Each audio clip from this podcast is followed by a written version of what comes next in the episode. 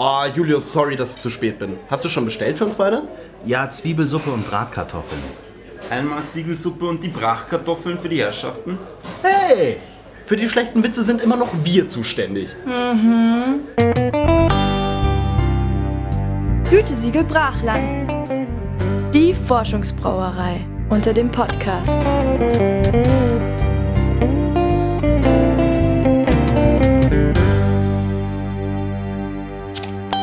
Einen wunder wunderschönen guten Septemberabend zu Gütesiegel Brachland Folge Nummer 14. Mein Name ist Johannes Siegel und mir gegenüber sitzt zum 14. Mal Julius Brach. ja, Streng genommen Christi. ist es mehr als 14 Mal. Wir das ist richtig. Ja, Gütesiegel Brachland Spezial, dann elf Presshalben, Presshalbi, Presshalb, Hälften. Benskis, Presshälften. Presshälften. Warum klingt das auf einmal so eklig? Das klingt wie was, was du beim Metzger bestellst. Ja, wie Presssack, genau. Ja, genau. Ich find Presssack voll eklig. Ich mag das gar nicht. Ich weiß, was ist denn das? Das ist doch so in so, so Zeug in so? Gelatine auch. Und Ach, so. das ist ein Press... Ja, ja, ja. Ja, nee, brauche ich nicht. Ne, ah, nee. Muss ich nicht haben. Nee, danke schön. Nein, aber hey, 14. Folge. Uiuiui, es geht ganz schön fix irgendwie zusammen, ja? fix, ja. Man Krass. könnte fast sagen, wir wären produktiv. ja? Jetzt würden wir jede Woche eine Folge rausbringen. Verrückt. Ähm, genau. Jetzt erstmal der gute alte Biergong. Der gute alte Biergong. Für alle Leute, die noch nicht so lange dabei sind Ja. oder das jetzt vielleicht das erste Mal ist mit uns. Sorry. äh, das war der Biergong. Der ist wichtig. Der ist fundamental wichtig. Der ist fundamental wichtig. Ähm, genau. Und zwar, jetzt fangen wir mal damit an, dass ich mich kurz aufregen muss. Minimalst. Äh, und dann auch wieder ein bisschen nicht. Ich relativiere es gleich wieder danach. Erinnerst du dich, also wo so wir. wie jede Folge. Ja, stimmt. Ähm, erinnerst du dich, wo wir letztens zusammen im Rewe waren bei mir? Ja. Im Supermarkt. Äh, und es war halt. War das noch August? Nein, nein, es war schon September. War schon- jetzt, war- warte, welchen haben wir heute? Wir haben äh, jetzt, wo wir aufnehmen. Ja, okay, warte. Ähm, das ist nein, Anfang- ist eine Woche her. Anfang nein, September Es ist, es ist genau Ja, ja. eine Woche her. Nein, es war Anfang September. Genau, Anfang September. Wir straxen in diesen Rewe rein und das erste, was du siehst, ist so aufgebaut, so eine riesige Insel, Lebkuchen und Stollen. Ja, Insel trifft's tatsächlich. Es war. Ich weiß nicht, ob eine Europalette drunter war. Das Ding war so groß, dass man diese Europaletten nicht hätte sehen können. Ja, aber Leute, was ist los? Ich dachte, es gibt jetzt noch so Herbst und gerade in München jetzt noch so Wiesenkram und so. Nö. Nö, einfach direkt Weihnachten. Aber das war Hell, immer schon Alter. so. Das ist ja, Ja, also es ist ja schon, irgendwie, aber- seit der Erfindung des Supermarktes reden sich die Leute ein, es würde jedes Jahr früher anfangen, dabei stimmt das gar nicht. Es ist immer Ja, in, der, Sinn, in der ja, ersten Septemberhälfte. Ja, sonst ist es halt irgendwann so, dass du es Ende September, Mhm. äh, Ende Dezember quasi kriegst, dass sich das dann irgendwann selber wieder einholt und dann so für zwei Ja, Jahre stimmt. passt das ungefähr. Nee, Quatsch, aber ähm, ja, aber trotzdem, es kommt mir natürlich wie wahrscheinlich jedem deutschen Staatsbürger so vor, dass es immer so, äh, so jedes Jahr früher wird, aber es ist immer kurz, wenn der August fertig ist. Wenn es Ja. eigentlich so ist, Ja. wo du denkst, so, man muss jetzt Schokolade nicht offen rumstehen lassen, weil die schmilzt noch. Aber dieses Jahr hat es mich irgendwie besonders früh, also so mit einer besonderen Wucht getroffen, die ich jetzt die letzten Jahre nicht verspürt habe. Und ich mag Weißt du, ich Weihnachten schon auch echt gerne und so, aber jetzt gerade bin ich echt nicht bereit. Weißt du warum? Wir haben kurz davor äh, darüber gesprochen und zwar, das war die Woche, wo der Herbst so ein bisschen mit Wucht eingesetzt hat. Ich meine, jetzt die letzten Tage waren wieder spätsommerlich, aber der Herbst setzte ein und hat, wir haben uns darüber unterhalten, nur jetzt als Kontext für euch, bei uns beiden ein bisschen dieses Gefühl getriggert, ah, die Schule geht jetzt bald wieder los. Weil das immer, es war ein Wochenende furchtbar schlechtes, so ein ganz klassisches graues Septemberwetter. Und ähm, so, man muss in der Wohnung teilweise am späten Nachmittag schon das Licht anmachen, es wird früher dunkel, es regnet und, das, und dann äh, die Gerüche, die, die Lichtverhältnisse draußen, alles strömt gleichzeitig auf dich ein und wir sind jetzt noch, also es ist schon lange her, sieben Jahre, aber sieben Jahre sind mehr als 30 Jahre, dass wir aus der Schule draußen sind und es triggert einfach ganz stark, oh fuck, bald Ja. geht die Schule wieder los. Und damit verbindest du eher den Herbstanfang und das ist, glaube ich, wie eine Etappe zu früh. Und, da, und jetzt viel Lebkuchen kann man wieder kaufen und wir erleben gerade den Herbstanfang zusammen. Vielleicht rührt Ja. die äh, Irritation daher. Irgendwie so, genau, vielleicht ist das auch so eine äh, Pseudo Julius, 25, Hobbypsychologe. pseudonostalgische Verschränkung von irgendwelchen äh, Oh, du bist auch Und- ein guter Hobbypsychologe. Nee, ich, ich rede einfach nur gerne Ey, dumm die daher. pseudonostalgische Verschränkung, das klingt einfach wie so ein Buch neurolinguistisches Das Programmieren. klingt wie was, was man operieren sollte, finde ich. ähm, auf jeden Fall, äh, ja genau, aber das habe ich dir erzählt, dass ich so, einen so einen krassen Blues hatte irgendwie, dann wo es so angefangen hat, so zu nieseln. Und ich mir echt dachte, ich hatte wirklich wieder den, dieses Gefühl von mit, äh, mit Hausschuhen oder mit Schuhen später dann im Gymnasium über diesen scheiß Linoleumboden von der Schule zu gehen, in so ein Klassenzimmer, wo du alle kennst, aber ein paar auch nicht. Und ein paar hast du sechs Wochen nicht gesehen. Und dann setzt du dich so hin und dann unterhält man sich so ein bisschen, was man im Sommer gemacht hat. Und dann kriegt man äh, eine Bücherliste oder sowas oder Bücher. Und dann kriegt man man- einen Stundenplan. Und äh, weißt du, so dieses, alle diese Gefühle irgendwie, das ist ganz komisch, das hat alles wieder hochgebracht. Oh, ich weiß noch, ganz schlimm war, ähm, wir waren ja der zweite G8-Jahrgang, als wir dann, ähm, ja, beziehungsweise du warst ursprünglich der erste, später dann der zweite. Ja, wollte ich jetzt eigentlich unerwähnt lassen, aber danke dafür. Oh scheiße, die Leute wissen, doch, wir haben schon drüber gesprochen, dass du mal durchgefallen bist. jeder weiß das. Johannes Siegel ist übrigens mal durchgefallen. Ähm, ja, auf jeden Wegen Fall. Espanol. Mhm. Früher war es ja Gracias. so, dass äh, ähm, im, im G9 war die, hatte die 11. Klasse noch ein bisschen diesen Ruf, das ist so das Chillerjahr, bevor es in die Oberstufe geht. Das war das Jahr, wo früher die Leute ins Ausland gegangen sind. Genau. Also bei meiner Mama noch früher weiß ich, dass ganz viele Leute da 11. Klasse Genau, entweder weil du nach komplett weg Jahrzehnten waren. deine mittlere Reife hattest schon. Genau. Und dann hattest du noch irgendwie so ein sinnloses, was heißt sinnloses? Nein, wahrscheinlich Ja. Sehr sinnvolles, sonst hätten sie es G9 nicht wieder eingeführt. Äh, Zwischenjahr und dann kam halt K12, K13. Genau, für, für uns, fürs G8 haben sie ja quasi die 11. Klasse genommen, in zwei Teile ge- gespalten. Die eine Hälfte in die Abi-Jahrgänge, also 11, 12 dann gepresst und Die andere ins Zehnte. Genau, Und dann weiß ich eben noch, wie das kam. Es war genau diese Stimmung, bla, scheiße. Wir haben sel- selber noch keinen Plan. Wir wussten nur, der erste G8-Jahrgang, der hatte ja noch nicht mal Abitur. Die sind ja alle in die Zwölfte gekommen und wir Mhm. waren so quasi die zweite Reihe an, der Beta-Test sozusagen. Und dann, Ja, ähm, und dann kamen wir da rein und ich weiß noch, unsere Oberstufenleiterin hat damals gesagt, ja, also jetzt herzlich willkommen, 11. Klasse, alle, das war in einem dieser äh, Foren, wie, wie das bei uns an der Foyer, Schule genannt ja. wurde. Foyer, genau, nicht Forum. Ja. Ähm, und äh, da haben sich alle versammelt auf dem Boden, auf diesen zwei Couchen, die da rumstanden und auf Tischen. Und dann stellte sie sich dahin und meinte, ja, also der signifikanteste Unterschied zur ähm, 10. oder früher 11. Klasse ist, dass ihr jetzt deutlich weniger Freizeit habt. Und ich, und ich dachte schon Na, so, yeah, geil. Jackpot, Nice. geil. Ich hatte ja sowieso nicht schon Horror, fuck it. weil sie auch davor in der 10 gesagt haben, Alter, jetzt könnt ihr noch ein bisschen rumpimmeln, ne? Mhm. Aber 11. Klasse, ab der ersten Ex oder Klausur, das zählt alles zum Abi dazu.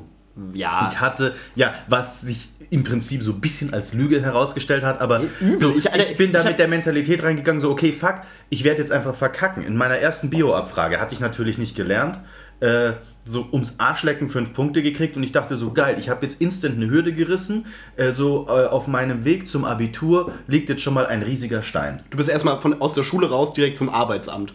so ungefähr. Genau. Ähm, Gesagt, hier, Julius Brach, in zwei Jahren komme ich nochmal. Ja, genau. Ich hätte dann gerne dieses Hartz IV. von dem Und alle, alle, so, alle schweb, äh, schwärmen, ja. Ja, äh, Alter, Abi-Noten waren so weird. Die sind halt so. Das weiß auch keiner so genau, wie die berechnet wurden. Weil du hattest irgendwie so Fächer, da hattest du so eine halbe Note, weil du dich so halb. äh, Keine Ahnung, hast dich einmal abfragen lassen, Rest warst du nicht da, Klausur hast du einen Punkt geschrieben, weil du wolltest das eh nicht einbringen oder sowas. Ähm, also ich weiß auch noch, dass wir damals dann voll den Plan hatten, so mit, äh, okay, ja, bla, und jetzt brauchst du hier, machst du noch den Punkt, da machst du hier Referat, da ist aber wichtig und und so und so voll den Plan, wie man sich das so zusammenrechnet, keine Ahnung. Einfach.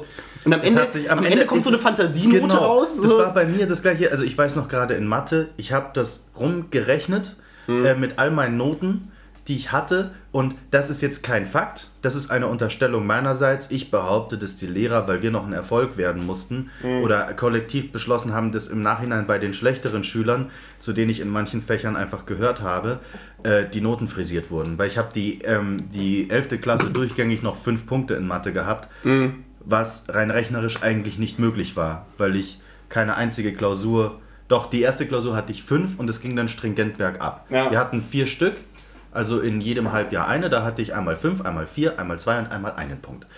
Und in den We- zwei we- Jahren danach hatte ich quasi eine Hürde gerissen und ähm, das hatte immer so fünf oder vier Punkte, was sich rein rechnerisch irgendwie bei mir nicht ausging. Und Mitarbeits, so eine Mitarbeits 13, so eine Gnaden äh, 1 minus, konnte er mir definitiv nicht geben, weil ich.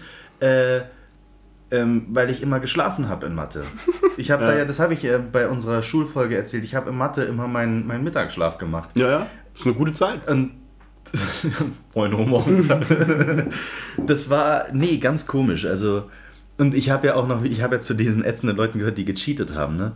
Ich war ja im, äh, in der Theatergruppe und durfte dann. Konnte man das einbringen? Ja. Ah, ihr Wichser. Ich habe äh, ich hab ne, immer eine Eins gehabt und dann die beiden besten wurden genommen und, und die beiden und zwei andere Halbjahresnoten von Fächern konntest du dadurch streichen. und deswegen okay. habe ich halt zweimal statt sieben Punkten 15 Punkte drin gehabt, was sich jetzt im Gesamtbild nur marginal auswirkt, aber immerhin. Hm, Ah, Dafür hatte ich halt auch ein bisschen mehr, also de facto dann nicht, weil man ja trotzdem geschwänzt hat, aber auf dem Papier hatte ich quasi mehr Unterrichtsstunden. Ah, okay. Ich ja. weiß noch, wie dieses Stimmt, Würfeln angefangen hat. In der ja. 10. Klasse musste man sich doch Fächer kombinieren. Das ist so, wer sich dieses Ding ausgedacht hat, hat nicht alle Latten am Zaun. Man musste sich in der 10. doch so entscheiden, so Mhm. Bio oder Chemie. Äh, welche Sprachen nimmst du? Du musst dich quasi in der 10. entscheiden, in welchen Fächern du wie Abi machen willst, damit du äh, die Fächer richtig wählen, lass, Mhm. äh, wählen kannst und umswitchen ging dann auch nur noch begrenzt. Es war eine, ein super merkwürdiges System. Es war- da, die ganzen Faulen, zu denen ich ge gehört habe, haben natürlich versucht, das Minimum an Stunden, die man erfüllen musste, zu bekommen. Weil bei Physik hattest du dann drei Wochenstunden und bei, was war das Gegenteil von Physik, was man noch wählen konnte? Philosophie. Keine Ahnung, irgendwie so. Nein. Aber sowas, da Nein. gab es dann vier, dann hat man natürlich besser das genommen mit einer Wochenstunde weniger. Ja. So voll komisch, Alter. Das war auch echt krass, dass sie gesagt haben, so 10. Klasse, ja, okay, Leute, jetzt äh, schreibt euch das mal zusammen. Und dann, dann ging es ja auch los, so, okay, fuck, was nehmen die anderen? Dann hat man ja geguckt, so, okay, ja, wollen wir das zusammen machen? Ähm, ich meine, mir war das eigentlich in den meisten Fällen, also ich wusste schon ziemlich genau, was ich nicht mehr machen will und in was ich Abi machen will und so. Äh, aber bei vielen war das halt so, ja, okay, keine Ahnung, also meine Freunde machen alle das. Äh, dann, also kommt ja auch wieder so eine komische Gruppendynamik Ja. irgendwie zustande, wo du dir denkst, so, äh, okay, für dich wäre eigentlich vielleicht was anderes besser, aber gut, ja, komm dann doch lieber zu uns Musik. Da habe ich tatsächlich äh, wirklich nur an mich gedacht. Da habe ich mich äußerst. Ja, ich auch. Also- weil wenn ich das gemacht gibt hätte, Leute, dann hätte von ich denen einen ich schlecht, weiß- weil dann hätte ich zum Beispiel sowas wie Spanisch weitergenommen, weil äh, meine äh, mit den Leuten, mit denen ich am meisten zu tun hatte, dort Mhm. haben alle Spanisch genommen und das wäre für mich der Tod gewesen. Ich bin ja am Ende nur arschknapp da äh, überhaupt äh, äh, so mit, ich glaube mit 4,0 habe ich Spanisch abgeschlossen. Ich will es gar nicht mehr wissen, genau. Und das war so, das wäre ein Fehler gewesen. Oder Latein, es gab ja ein paar Mad Lads, die Latein bis zum Abi, die haben in, Ab, in Abitur in In Latein A- geschrieben. in Abitur? In Abitur haben die Latein in, geschrieben. Ja, auf Im Lateinisch. Nee, Alter, Ja, ja, ich richtig krass.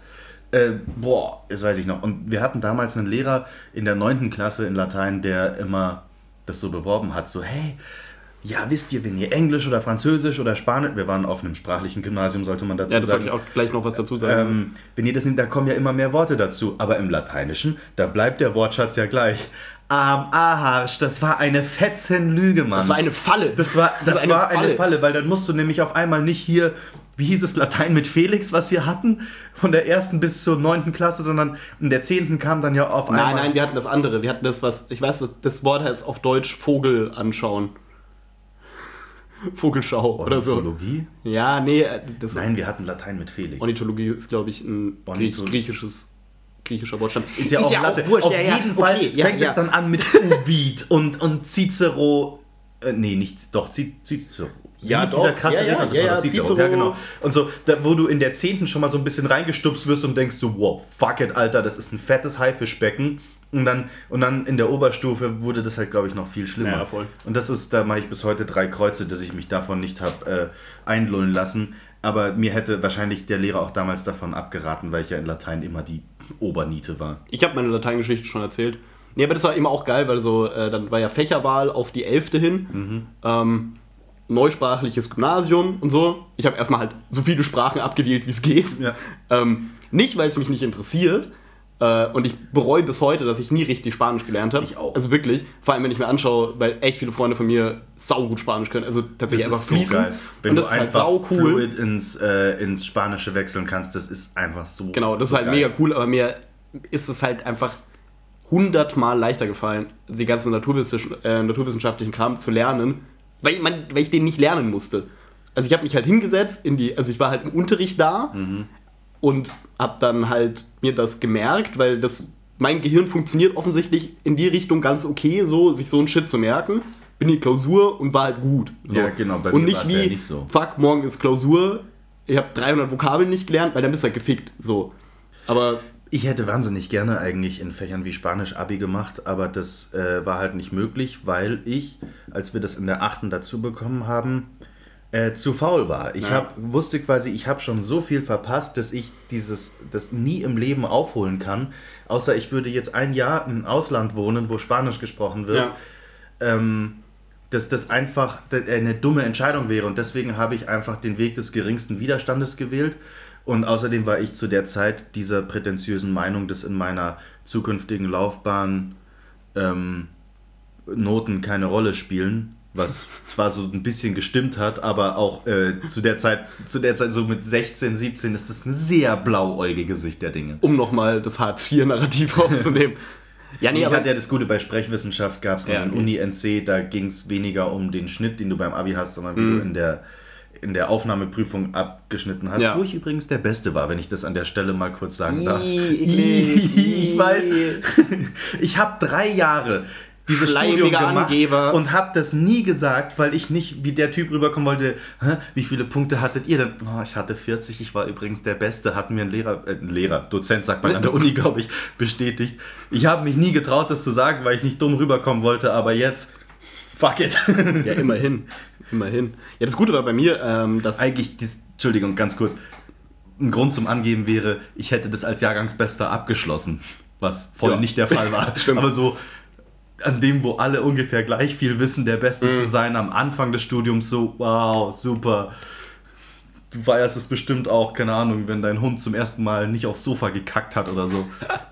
Ja, ich wollte ja eigentlich, ähm, also das Gute war bei mir, dass ich, dass es auch kein, also es gab quasi ein Fach-NC, der sich aber endkomisch errechnet hat und zwar aus, also für, fürs Chemiestudium halt, ähm, das war nicht deine normale Abi-Note, sondern das war deine Abi-Note plus der Schnitt aus deinen naturwissenschaftlichen Fächern sowas aufgerechnet gibt's? quasi. Ja, es war ultra strange. Ähm, und eigentlich wollte ich ja Bio studieren.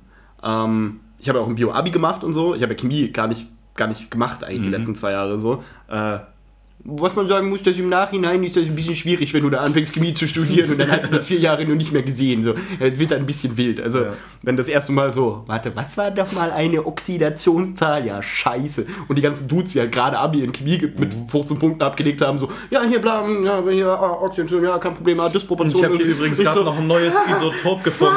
also, ich habe die letzten zwei Jahre irgendwie im Museum gearbeitet, ich habe gar keinen Plan, von was ihr redet. Ähm, aber auf jeden Fall, ich habe legit äh, nur. Ähm, was willst du denn? Jetzt drück dich doch mal geradeaus. Ja, danke. Ja, ähm, nonverbale Kommunikation läuft bei uns, Alter. ja, nur um das kurz für den Hörer einzuordnen, Judas sitzt da und zappelt und will irgendwas, aber ich verstehe halt nicht was, weil hier liegen halt 100 Sachen auf dem Tisch. Ähm, Warum gibst du mir einen Flaschenöffner, wenn ich vor einem vollen Bier sitze, Mann? was weiß ich, vielleicht hast du seelische Probleme. Ja, aber das erörtern wir bitte nicht hier. Das machen wir dann in der Pause. Meine Güte. Auf jeden Fall. Ich wollte eigentlich Bio studieren. Ja. Ich wollte Bio studieren. Und dann habe ich so nachgeschaut auf der, ähm, auf der Homepage. Was muss ich denn dafür machen? Und dann so DIN A4-Seite Motivationsschreiben, warum man das studieren soll. Ich so, Alter, fickt euch. So bei Chemie geschaut. Okay, du brauchst eine Note besser als so äh, zusammengerechnet aus den und den Noten. So kurz äh, Abi-Zeugnis rausgeholt, hm, eingetippt. Ja, okay, habe ich. Cool, abgeschickt. So, Wie war da der NC, weißt du das noch? Für Chemie? diese, dieses Zusammenrechnen. Nee, aber, also ja, Ja, es war irgendwie, also wie gesagt, es war Abischnitt plus deine ähm, naturwissenschaftlichen Fächer, also da halt so einen Schnitt rausgezogen, unterschiedliche genau, aber ich meine, bei welcher Zahl lag der dann? bei quasi, wenn du das irgendwo so irgendwie zwei oder so. Oh, krass. Es ist nicht hoch. Also Das ist bei ins Chemiestudium kommt im Grunde jeder rein. Ähm, Ich hätte es nicht geschafft. aber du wirst halt, du wirst halt die ersten zwei Jahre bist du halt, oder die ersten zwei Semester wirst du halt so dermaßen gefickt. ja, dass- halt wie bei, also du wirst halt ausgesiebt. Genau, also die, die, das Sieb hat ein sehr, sehr, äh, wie heißt das, Fein Smash, ja, genau. Ähm, das ist ein sehr, sehr engmaschig und ähm, so wie ich es finde, äh, wie ich ja finde, dass es auch sein sollte, weil ähm, ich weiß gar nicht, ob ich die Geschichte hier schon mal erzählt habe, aber also dir habe ich sie wahrscheinlich schon mal erzählt, dass eine Freundin von mir, die, wo jeder weiß, die war schon mit 15, hätte die schon eigentlich Ärztin sein müssen. Also das war so ultra schlau und mega begeistert für dieses Thema, wollte immer, immer Ärztin werden. Fucking geeignetste Person, die du je gesehen hast. Hat dann auch Rettungsdienst gemacht, äh, also diese ganzen Sachen, also bei Sanitätern, dann ähm, später, weil sie sie halt aufgrund von einem zu schlechten Abi, so, und die hat jetzt auch kein schlechtes Abi, so auch Einserschnitt, aber halt eben nicht 1-0, was du halt brauchst, ähm, hat sie halt, die ist ausgebildete Krankenschwester inzwischen und so, die hat in Krankenhäusern gearbeitet, die hat in Indien in einem verfickten Krankenhaus gearbeitet, so. Ähm, also mega qualifiziert dafür, kam halt einfach nie in dieses Studium rein, so. Und weißt du, wie viele fucking Ottos da mit 18 reinlaufen mit dem Einser-Abi, meinen so, ja, mach ich halt das mal? Und wenn sie das erste Mal Blut sehen, halt kotzen müssen. Und du denkst so, ja, deinen Studienplatz, den hätten wir vielleicht auch jemand anderem geben können. Also jeder sollte es mal ausprobieren, das meine ich gar nicht. Ja. Aber dann lass 20 Leute mehr rein, gerade die, die da Bock drauf haben, und lass die sich selber aussortieren.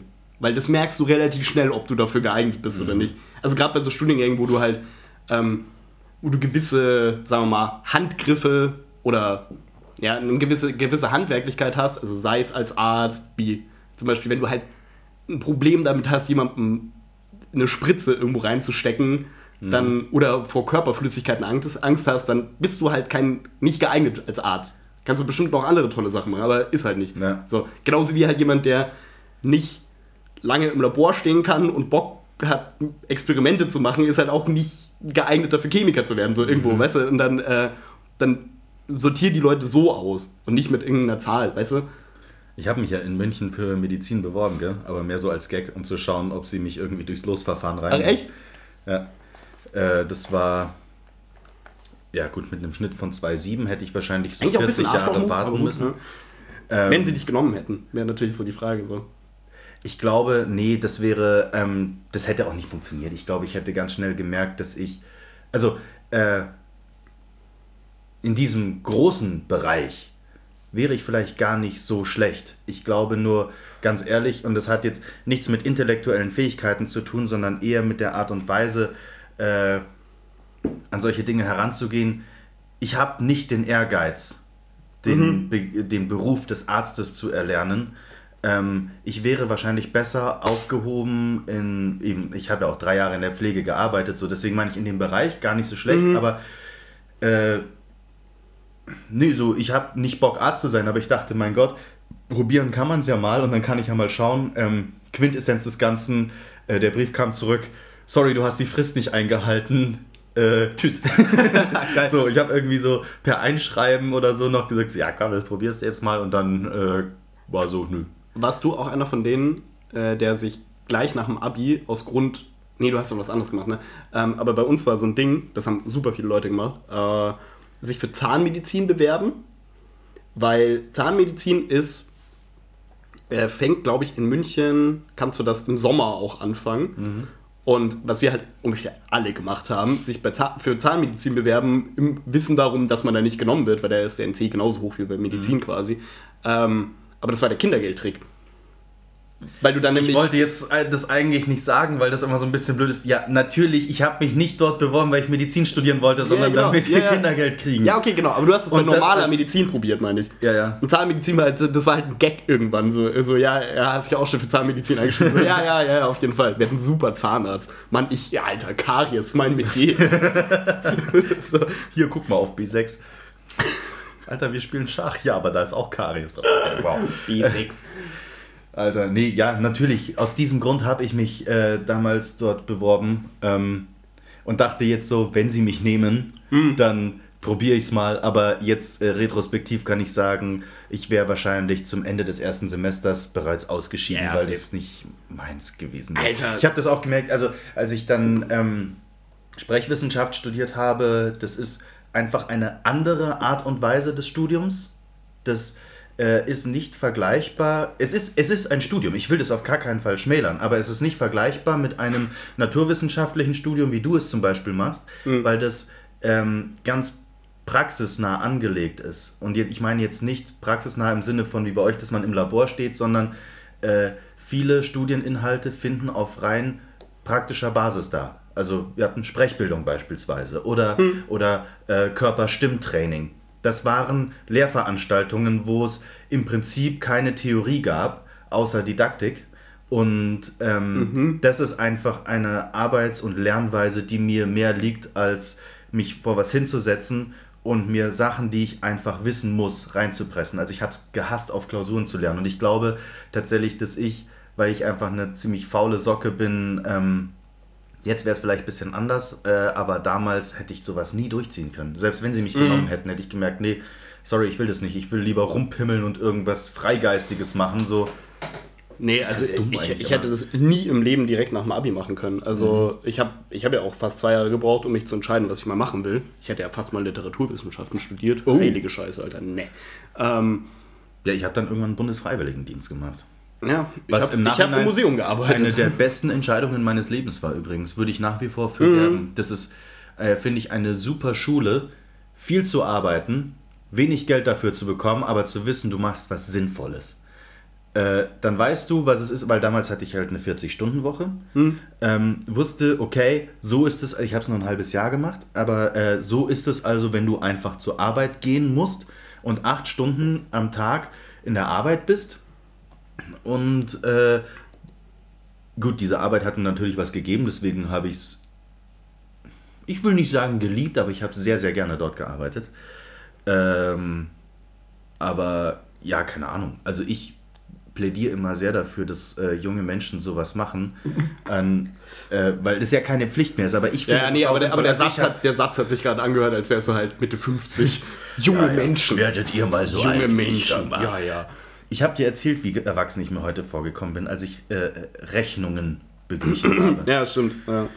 Eieiei. Ja, eben für meinen, eben mein Steuerberater und sowas, ne? Wow. Ja, da haben wir ja schon mal drüber gequatscht. Das ist, oh, das war ein Das sehr war ein lautes, lautes SCH. Yeah. Ja, hier ist gerade eine Dampflok durchgefahren. Ich wollte nur kurz erzählen, ähm, wegen, tut, tut, äh, wegen Zahnarzt. Ich war ja die Woche beim Zahnarzt und ähm, er hat mir halt zwei Zähne gemacht. Ich glaube, äh, 4 und B, C4, keine Ahnung, was auch immer. Halt rechts unten ist ja egal. Dame Ähm, auf C5. Halt mit so ein bisschen Bohren und Füllung und so, und so einem Krimskrams und so. Und äh, ich bin halt voll schmerzempfindlich. Ich habe gesagt, so, wer mich davor gefragt hat, ja, hier wollen Sie eine Spritze? Ich so, Digga, mach mich, mach mich taub. Also wirklich, äh, ich will gar nichts merken. Hat auch super funktioniert. Ähm, das Geile ist, dir, dir, dir betäubt ja alles dann auf der Seite. So, deine Zunge ist dann taub und deine Lippen. Ich habe sogar, was ziemlich interessant ist, weil der den in den Unterkiefer reingespritzt hat, da das ähm, Anästhetikum. ähm, nein, oh nein, ja, Mann, ich habe es zu spät gemerkt. Ah, Nix, erzähl einfach weiter. ja, ähm, ich habe das im Ohr gemerkt. Das war voll krass. Also da ist scheinbar der Nerv, der irgendwie dann hochgeht, so zum Trommelfell und so ein Zeug. Also wenn ich auf mein Ohr gedrückt habe, dann äh, habe ich das im Kiefer und gespürt. Das Ah, war okay. total strange. Okay. Auf jeden Fall, der ist halt so fertig und dann meint er so, ja, ähm, fahren Sie mal mit der Zunge drüber, äh, ob sich's gut anfühlt, also ob halt alles glatt ist und so. Und ich mit meinem, es hat sich ja angefühlt, gefühlt, wie wenn du halt so einen nassen Schwamm irgendwo so drüber, drüber ziehst. So, ich so, hä, hä? Und dann echt nur noch so, ja, war ja auch nicht genau. Und er so, ah, ist doch betäubt. Und ich so, äh, werden wir halt so voll der Sabber raus. Und dann wir so, ey, willst du mich verarschen? Das ist genau wie wenn der Zahnarzt währenddessen dich irgendwas fragt. Wenn er mit seinen beiden Händen in deinem Mund drin Genau, und ist. dann so, na, ist auch wieder, wir haben uns ja auch länger nicht mehr gesehen. Hm, bitte nicht reden. Also, Ja, genau. und wie war das? so? Wo du auch denkst, lernt ihr das im Studium? Das- so massiv euren Patienten zu nerven? Das hat früher mein Kieferorthopäde immer gemacht, weil äh, mit dem habe ich mich irgendwie ganz gut verstanden. Und äh, dann haben wir irgendwie, wir haben viel irgendwie so gequatscht, so über, über Skifahren haben wir geredet und so ein Zeug und über Urlaub und bla und Zeug. Also gut, ich meine, der geht viel mit Kindern um, deswegen weiß er natürlich wahrscheinlich auch, wie man halt äh, da den auch vielleicht ein bisschen die Angst davon nimmt und so. Ähm, Aber der hatte auch immer diese Angewohnheit, so, weißt du, die echt mit der, mit der halben Faust schon irgendwie da hinten, hinter, hinter deinem hier, äh, Gaumenzäpfchen irgendwie hantiert er da rum und schraubt ja irgendwie Metall rein und so, ja, äh, wa- warst du diesen, diesen, diesen Winter schon beim Skifahren? Ich so, äh, so, ah ja, mhm, ja, übrigens ich. Und dann fängt er halt an so zu erzählen, ich denke mir so, bitte hör auf zu reden. Ich will diese Geschichte gar nicht hören von dir. Aber du kannst dich nicht wehren, kannst nicht sagen, Entschuldigung, ich gehe jetzt. Also, Ich bin ja übrigens auch äh, überzeugter Verfechter der Theorie, die ich selbst aufgestellt habe, dass äh, Kinderärzte im Studium, äh, im Studium Kinderarzt, ne, lernen, äh, wie man mit diesem komischen, viel zu großen Eisstiel äh, möglichst hinten äh, effizienten Wirkreiz auslöst. äh, ja. Kennst du nicht mehr dieses, mach ja, mal ja, A ja, und dann ja, wird dir dieses Stück Holz reingerammt und dann muss man immer würgen? Genau, Ja. das lernen die, glaube ich, als Skill. Ich habe eine Ich wollte aber gleich noch was zum Zahnarzt Das ist auch, also Leut. Leute, die mich kennen, wissen das, ähm, die meisten zumindest, äh, dass ich, ich habe so eine Art, ich nenne das Neurose, äh, gegenüber Holzstielen, also genau dieses Ding. Ich kann die nicht in den Mund nehmen. Echt? Ich krieg am kompletten Körper Gänsehaut. Äh, ich muss, Das heißt, wenn du ein Capri isst, wie machst du das dann? das, ist, das ist schlimm. Ich esse deswegen Mit fast mit nie, so runter, fast nie äh, Holzsteckerl-Eis. Das ist ja witzig. Und- auch Magnum und so geht auch nicht, oder? Nee, ich versuche dann quasi den letzten Rest, dass ich es halt nie mit der Zunge berühren muss. Die Zähne so. Äh, genau, also quasi so abzuziehen irgendwie. Aber sobald dieses Holz meine Zunge berührt, geht es mir schlecht danach. Das ist doch ja, das ist doch, hat doch bestimmt was mit dem Kinderarzt zu tun, oder? Ich weiß nicht, ich hatte einen ziemlich coolen Kinderarzt. Ich, ich bin da auch gerne Ich, hingegangen. ich da weiß nicht, woran es liegt. Ich weiß Das nicht, ich woran es liegt. Komisch. Und ich, äh, wo ich vor, das ist auch schon ein bisschen länger her, aber da war ich halt beim normalen Arzt und da hatte ich, ah, da, da wo ich äh, so krank geworden bin, wo ich die hier Verdacht auf Mandelentzündung, aber dann waren es ja doch nur Streptokokken oder so ein Scheiß. Ähm, da musstest du ja auch, dann kriegst du auch hier das Stäbchen in den Mund, so. Und da dachte ich mir, okay, du bist jetzt halt Mitte 20, bist ein Mann, mehr oder weniger. Äh, du kannst jetzt nicht sagen, dass du Angst vor diesem Holzstab hast. So, das ziehe ich jetzt durch. Und ich habe echt, der legt mir das halt da so hinten auf die Zunge, sagen sie mal, ah, und ich so, Au. und also so mit, meinem, mit meiner Hand so in meinen Oberschenkel so, re- so reingekniffen, weil ich es so unangenehm finde. Ah, auch so Holz, also auch Holzkochlöffel ablecken oder so, geht gar nicht. Wie Null. ist es mit Metall? Metall ist okay. Be beispielsweise, wenn du zum Hals-Nasen-Ohrenarzt gehst oder so, oder zu einem, Mhm. heißen die Phonologen? Ich weiß das gar nicht mehr. Facharzt für Phoniatrie. Phoniater, so heißen die, genau. Die haben Besteck. Nee, ich musste das ja einfach, äh, Leute, die deine Stimme angucken und beurteilen, Mhm. ob du beispielsweise einen sprechintensiven Beruf ausüben kannst oder ob du erstmal zur Logopädie musst und so. Mhm, okay, ja. ähm, die hatten bei mir dort, wenn ich das machen musste, notgedrungen wegen Studium oder so, Mhm. äh, Gott sei Dank immer Metallgeschirr. Ja, das ist tausendmal angenehmer. Das ist zwar kalt, aber trotzdem. Ja. Nee, äh, was ich noch sagen wollte, wegen hier, Metallgeschirr im Mund, boom, Bombenüberleitung, Zahnarzt. Äh, Swingerklo. Ich hatte, Gott sei oh, äh, Nehmen Sie mal bitte den Analspreiz aus dem Mund, was? Also, auf jeden Fall. äh, Ich habe Hey, das Buffet war in gut. Meinem, boah, in meinem Leben noch nicht so häufig äh, beim Zahnarzt irgendwie groß behandelt werden musste. Das war meistens so, okay, okay, bisschen Zahn- Zahnstein, wir sehen uns in einem Jahr, tschüss. Mhm. Und ähm, ich hatte aber meine, warte, ich glaube, man nennt es gibt vier Schneidezähne und daneben, das sind die Eckzähne. Ja. So. Die oberen Eckzähne sind äh, in der Milchzahnversion äh, so lange drin geblieben, dass die Erwachsenenzähne schon rauskamen, aber nach, dadurch, dass die Eckzähne äh, in der Milchzahnversion noch so fest saßen, kamen die quasi einfach da drüber raus, so ein bisschen durchs Zahnfleisch. Wie bei einem Hai. bisschen wie bei einem Der so Hai. zwei Zahnreihen. Einer der Gründe, weshalb ich jahrelang eine Zahnspange tragen musste. Und, Und dann dann hat er halt irgendwann gesagt, so, okay, fuck it, du hast da irgendwie so vier Zähne an Stellen, wo nur zwei sein sollten. Ich glaube, wir ziehen die jetzt besser mal. Und das war das einzige Mal, dass ich hier an der Fresse so eine, äh, so eine Anästhesie hatte. Und da war das dann halt auch so. Der hat natürlich alles so. Ich bin da relativ unempfindlich, dachte so, ja, passt schon. Ja, so spüren Sie das. Das ist der erste komische Moment. So, okay, der fasst dich offenbar gerade an, so, und du merkst es halt nicht. Ja, ja. So, und dann, äh, weiß ich noch, mein Bruder war dabei, der fand das einfach nur furchtbar spannend. Und dann hat er mir da die Dinger rausgezogen, meinte, hier, bitteschön, zwei Zähne kannst du haben. Ich so, ja, cool, danke. äh, dann hat er mir da Nice. so, äh, um, um das restliche Blut aufzusaugen, kriegst du dann doch immer so komische, ja, so ähnlich wie Mullbinden, aber in, in Sphärenform. Also Ja, Tampons halt. Tampons, genau, Ja. da hingeklatscht, dann so, ja, jetzt musst du nur noch die Lippe drüber machen. Ging halt nicht. Und er schmunzelt nur mit einem, äh, mit einem Mundwinkel, nimmt so meine, meine Oberlippe und klappt die so komplett wieder zu. Wie bei so einer Rindsroulade. genau.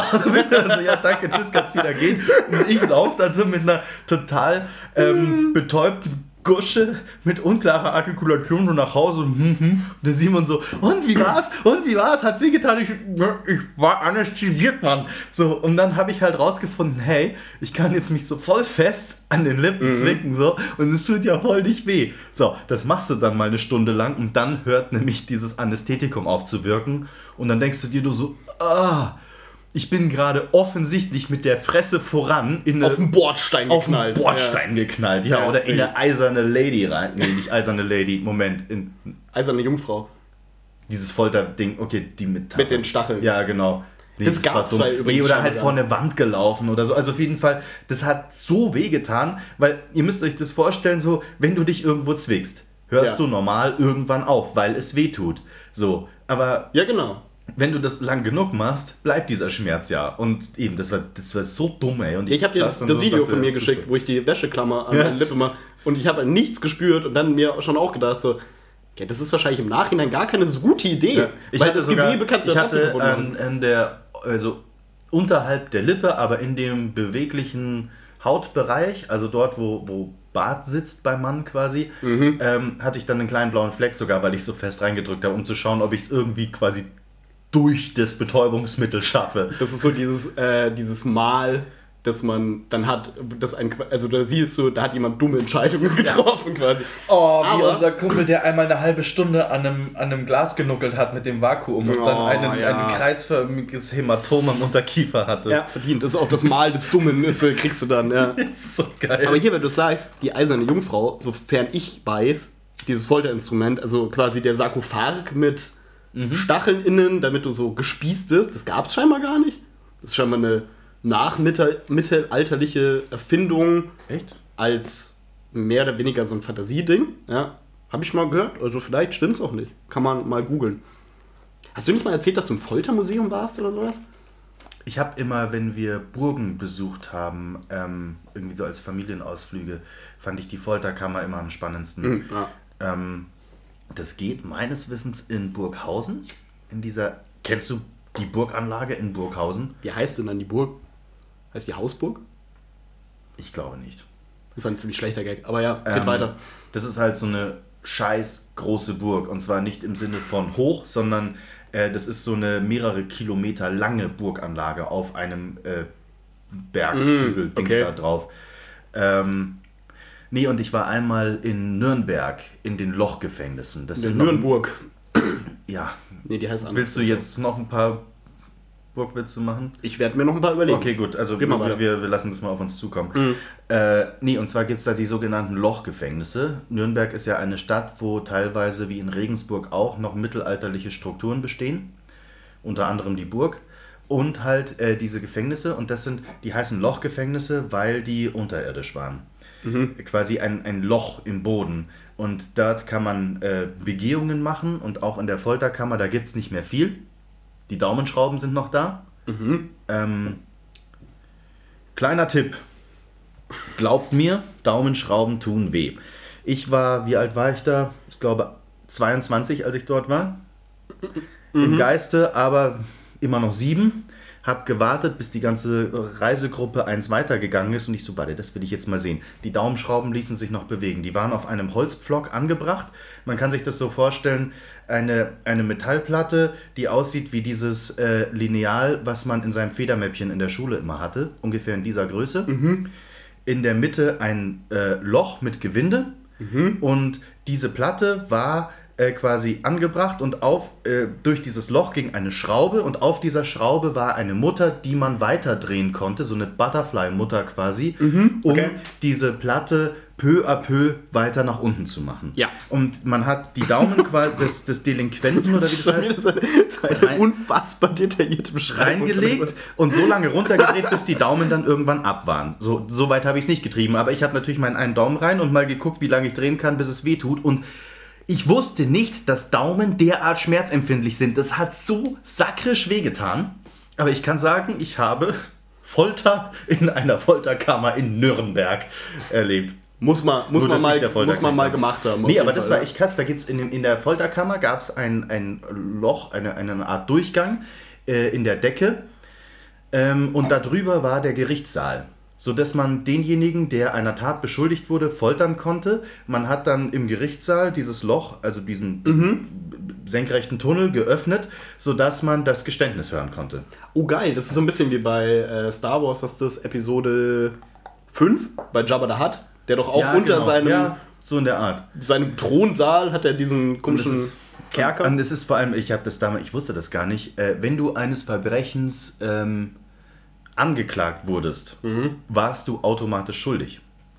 Und Folter war, ähm, okay. das war eben das gerade, deswegen äh, stand auch auf mein Eid meines Wissens die Todesstrafe früher. Ah, dann- äh, das heißt, du musst deine Unschuld beweisen, oder Nein, was?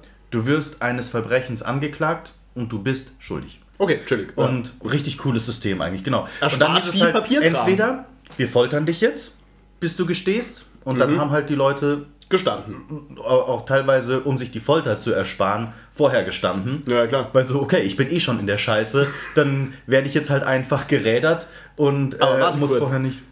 Da ist ja die, also, wenn du nicht gestehst von vornherein, dann foltern die dich so lange, bis du gestehst. Bis du gestehst. Aber ist das Urteil nicht auch wieder Folter am Ende? Nicht immer. Also, nee, das Urteil kann ja auch, also es kommt drauf an, ich weiß nicht, was es alles so gab. Geldstrafe? Was gab's denn da? Oder also- Gefängnis vielleicht? Ja, okay, ist wahrscheinlich chilliger als. In den Lochgefängnissen war, gab es kein, kein Licht und es hieß, äh, also das, die einzige Lichtquelle war die Kerze, die der Kerkermeister mit sich geführt hat. Und wenn du einen Monat dort verbracht hast, die Zellen waren echt klein und da haben sie echt viele Leute reingesperrt. Mhm. Innerhalb eines Monats, glaube ich, ungefähr, es war erstaunlich kurz, hast du dein Augenlicht verloren, wenn du dort zu lange warst. Oh, ätzend. Und ähm, genau, das war, äh, das war wahnsinnig interessant, aber auch sehr morbide und vor allem so, dass es dir bis in den Rücken runterläuft, dass du denkst, wow, ich bin echt froh, dass sich seit dem Mittelalter im Justizsystem Deutschlands was getan hat. Weil, Ja, äh, stimmt. das, stell dir das mal vor, irgendjemand äh, beschuldigt dich einer schlimmen Straftat und du kannst nichts dagegen tun. Das ist doch furchtbar. Ja, vor allem, du musst halt, also es muss ja nur jemand sein, dessen Wort mehr Gewicht hat als deins. Mhm. Und zapp, zapp. Wahrscheinlich alle Historiker sagen jetzt, oh mein Gott, vollkommen falsch wiedergegeben, aber das ist das, was hängen geblieben wurde. dass Ja, du, wenn du okay, mal gut. einer schweren Straftat angeschuldigt warst, warst du gelackmeiert, scheißegal, wie du dich verhältst. Ja, Du hattest quasi nicht die Möglichkeit, deine Unschuld zu beweisen. Und es gab, ich finde auch wirklich im Mittelalter, was die sich da überlegt haben. Erinnerst du dich noch? Ich glaube, die Strafe, wenn ein Bäcker zu kleine Brote gemacht hat, war echt asozial. Die haben den in einen Käfig gesperrt. Was? Dieser Käfig hing an einer, naja, Art Wippe. Und dann wurde der quasi ins Wasser runtergelassen. So lange, bis er fast ersoffen ist und dann wieder hoch. Also Waterboarding. Im Prinzip ein etwas umständlicheres Waterboarding. Oh. Nur, dass du beim Waterboarding ja nicht ertrinken kannst. Ja, ja, schon. Die Gefahr des Ertrinkens war bei dieser Folter-Hinrichtungsmethode relativ groß. Aber ist das wirklich so mit dem Bäcker? Oder ist das nur so ein, so ein Mythos? Das Es war, klingt, es klingt schon krass erfunden auch irgendwo. Nee, ich Dass er glaube, jetzt so kleine Brötchen bäckt und dann wird er erstmal getränkt. nee, ich glaube, damals im Mittelalter war ja eine Hungersnot oder also war ja hatte also da waren Nahrungsmittel hatten ja einen ganz anderen Stellenwert als heutzutage. ist korrekt, ja. Heute schmeißen wir ja ganz viel weg und damals war das quasi so, dass Leute darauf angewiesen waren und ich glaube, der einzige, die einzige Möglichkeit, äh, dort Regularien einzuführen, gingen dadurch. Ah, okay. Ja, scheiße. Das ist schon ein bisschen radikal. Ja, vor allem glaubst du so, hey, ich hab, bin jetzt Bäcker, so, das ist ein ganz guter Beruf, ich back halt Brot, ne? Mhm. Und dann stehst du am nächsten Tag auf, willst zur Arbeit gehen, steht so schon so ein Typ mit Kapuze vor deiner Tür, nimmt dich wie so ein Sack Mehl, schmeißt dich hinten auf so einen, so einen Bollerwagen, den so ein Typ, der so gebuckelt läuft, zieht, Genau so war es, ja. bringt, bringt dich vor zum Dorfplatz, wo schon die, Wo der Büttel steht, ja, und die wütende Menge natürlich, die ganzen, äh, Pranger, genau, da wirst du erstmal geprangert, stehst du da, bist da so mit reingeklemmt. Tomaten beworfen, was komisch ist, weil Essen ja einen anderen Stellenwert hat. Also vielleicht ist das Bild, was wir vom Mittelalter haben, auch gar nicht so historisch akkurat. Das stimmt eigentlich. Das macht überhaupt keinen Sinn. Essen ist super wertvoll, du Arschloch. Hier, ich bewerfe dich mit meiner Monatsration Gemüse. Von einem Tomate, Alter. Voll das gute Gemüse. Also so voll. Tomaten, ganz ehrlich, gab es im Mittelalter in Deutschland Tomaten? Keine Wo Ahnung. kommt die Tomate So richtig her? geil wachsen die hier nicht. Gell? Also wenn dann aus Italia. Aber ich kenne mich mit mittelalterlicher Ökonomie und Alles, was Handelsbeziehungen ich nicht weiß, so gut weiß aus. ich aus den Romanen von Ken Follett. Und die sind, glaube ich, historisch einigermaßen genau, aber es sind halt Romane. Also meine Hauptwissensquelle ist Stronghold Crusader, das Videospiel. Ähm, da kannst du Hopfen anbauen, das weiß ich. Und ja, aber Weizen. Hopfen, also Deutschland ist ja auch dafür Ja, ja, äh, ganz gut, aber. klar, auf jeden Fall. Also, ja, also, ja, weiß ich nicht, Mittelalter, komische Ja, Zeit. genau, Muss aber ich weißt du, und dann, und dann klemmst du da an diesem Ding, bist beworfen mit Tomaten und anderen, keine Ahnung, irgendwie Südfrüchten oder so, eine Ananas, das tut richtig weh. so Kürbis oder so. ne? Hier, ich habe was Neues, Wassermelone. Keine Ahnung, wie man das Ding aufkriegt. Lass es mal dem Typen an den Kopf werfen. Kokosnuss, alles mögliche. Eine Handvoll Walnüsse. Und dann, bis, wenn die dann fertig sind und sie abgeregt haben, dann kommst du halt vor Gericht, was dann. Und dann musst du da runter in dieses Lochding und bist halt einfach nur Bäcker. Weißt du, du dachtest eigentlich, du könntest nichts falsch machen mit deinem Beruf. Da denkst du Ich dann glaube, auch, im Mittelalter Mann, konntest du so viel falsch machen. ja, alles einfach, alles. Und dann, halt- selbst wenn, wenn du alles richtig gemacht hast, fragt dich halt dann der Pfarrer so, ja, wie schaut's denn aus? Äh, willst du die Hölle? Du so, pff, boah, eh, nee, gar nicht, Alter. Ja, okay, dann musst du halt zahlen. Also, ja, sorry, ich habe also, ich hab nicht genug Geld. schade, halt Fegefeuer, in Hölle. ha, lol. So. Und dann gehst du nach Hause, bist voll traurig, hast dir vier Stunden Messe reingezogen, was du nicht verstehst, weil sie auf Latein Ja. war. Ey, Ablassbriefe sind so eine. Sauerei gewesen. Ja. Gab auch jemanden, der das mal festgestellt hat. Aber der ist dann ernst genommen, der ist dann eskaliert. Der Martin, Ja, den- Martin L. Übrigens, ähm, äh, Wittenberg ist ja relativ nahe an der Stadt, an der ich studiert habe. Martin Luther war auch einer der berühmtesten Dozenten an der Uni ähm, Halle-Wittenberg. Die Uni heißt ja noch so. Das Ja. ist ja die, ähm, die übrigens, also MLU, Martin Luther Universität. Mlu, genau. Ähm, und eben Martin Luther Universität Halle-Wittenberg und ich habe Praktikum in Wittenberg gemacht, wo ich unter anderem auch die berühmte Kirche, beziehungsweise ich glaube, man nennt es dort sogar Dom, auch wenn es sau nicht aussieht wie ein Dom. Weil es viel zu klein ist, oder was? Mhm. Sieht aus wie das Pappmaché in meinen Augen, wo es auch die berühmte Tür gibt, wo die 95 Thesen rangenagelt wurden Ja, und so. was ja scheinbar nie so passiert ist. Aber, egal. Aber ähm, ich fand das total enttäuschend.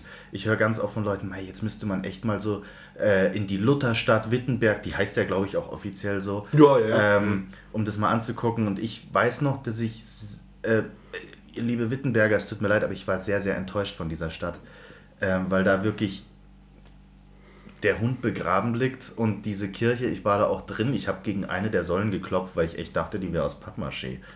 Äh, okay. Hat mir leider nicht so gefallen. Also im Sinne, dass sie es nicht schön aufbereiten für ihr Heritage, was sie da haben. Nicht mal schön aufbereiten, sondern so, ich habe mir vorgestellt, so die berühmte Kirche, wo, äh, wo Luther äh, hier seine Reformation gestartet oder was weiß ich gemacht hat, das muss doch eigentlich ein Impuls. Ich meine, du kennst den Dom in Regensburg, das ist.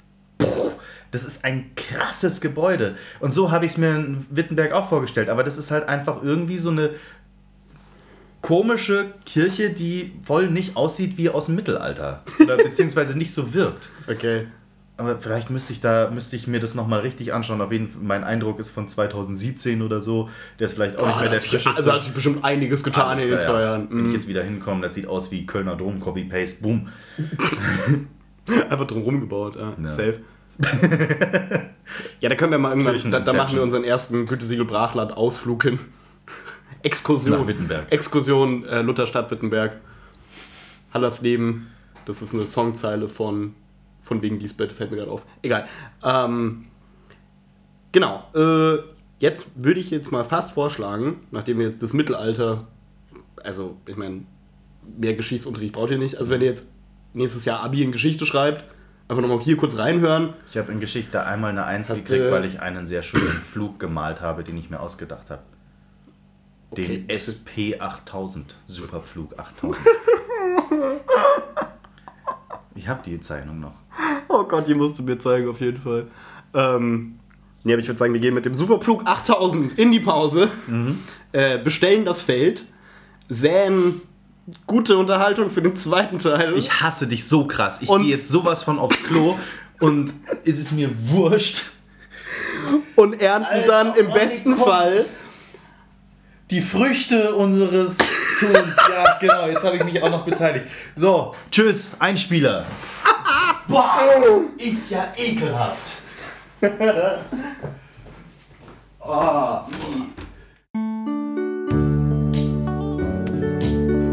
Gütesiegel Brachland. Sachen selber machen. Heute Heimwerken mit Heinz. Grüßt euch, Servus. Hier ist wieder euer Heimwerker-Spezialist, der Heinz. Wir bauen heute einen Fluxkompensator. Alles, was ihr dafür braucht, habt ihr sowieso in eurer Werkstatt. Erst einmal nehmen wir die 12er Muffe am hintersten Ende und ziehen 4,5 Meter Gaffer über den alten Kompressatorstutzen, den ihr in jedem handelsüblichen Gefrierschrank findet. So, jetzt zirkt der mehr an, als wir der Gerhard am Stammtisch. Mal, ich sag's euch, der macht's nimmer lang, wenn's ihr mich fragt. Wie auch immer. Jetzt braucht ihr bloß noch so zwei bis drei Liter. Könnt ihr Pi mal Daumen nehmen, da sind wir ja nicht so streng, gell?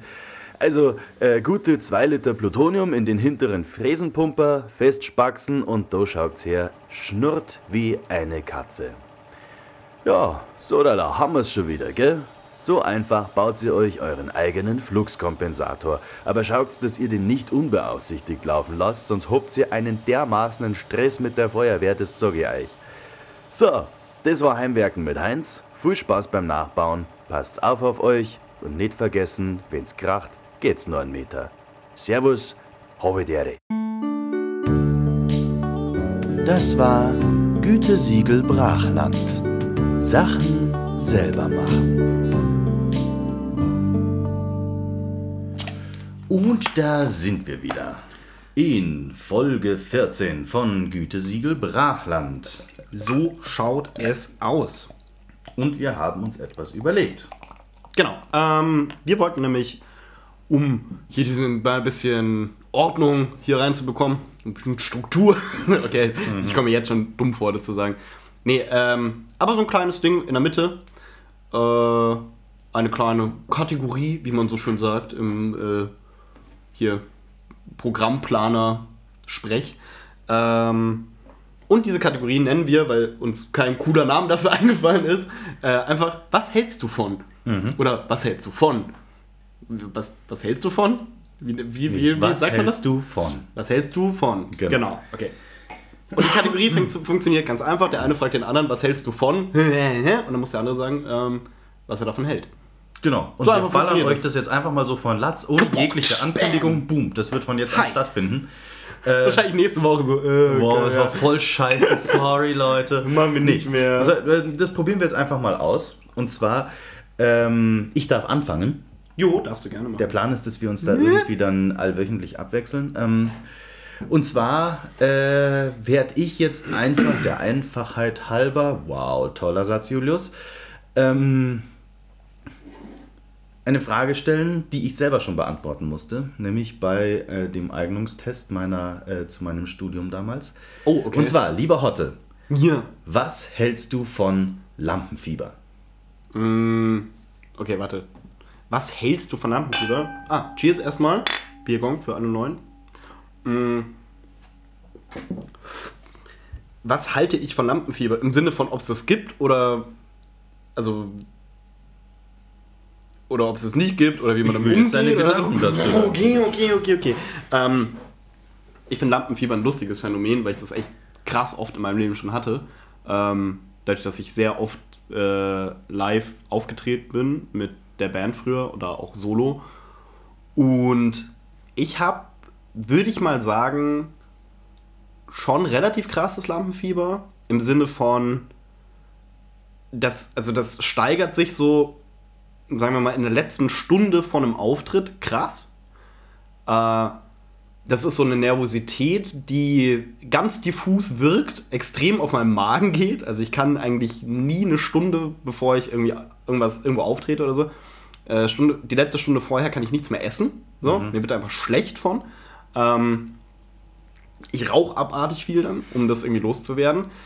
Und das ist, und ich weiß, das ist voll das Klischee-Ding, das sozusagen, aber sobald das dann halt losgeht, ähm, dann ist es weg. Dann löst sich der Knoten. Und das ist nämlich ein ziemlich weirdes Phänomen. Und das Geile ist, wenn man das halt ein paar Mal gemacht hat, man kann sich halt da krass drauf verlassen. So, ich habe das auch, mir hat das mega geholfen, zum Beispiel äh, in der Uni bei mündlichen Prüfungen.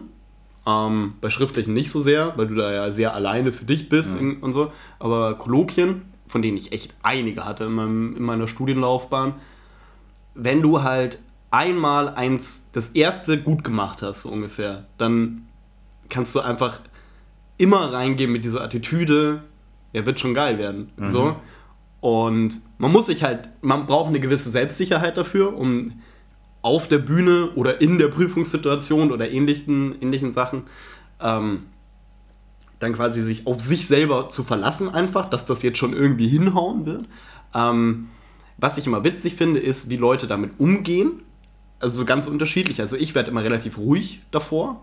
Ich rede dann ungern mit anderen Leuten, auch so über das bevorstehende Ding, äh, was oft irgendwie, also wo wir früher viel live gespielt haben, sehr weird war, weil dann ist also ich, hab- ich gebe da meistens nur noch so Einwortsätze als Antworten ähm, auf Fragen wie so, hey, ja, okay, was spielen wir jetzt als dritten Song? Nehmen wir jetzt den oder den? Dann hab ich so, ja, mm, ja, äh, äh, den zweiten äh, zum, auf drei und dann, ja, passt. So, also so fange ich dann irgendwie an zu reden und so. Und dann halt, zack, Bühnensituation, völlige Eskalation. So, weil ich da mich dann halt drauf verlasse, okay, das ganze Geübe und so, das wird schon drin sein. Im Zweifelsfall, wenn es schief geht, auch scheißegal, dann können wir wie drüber spielen.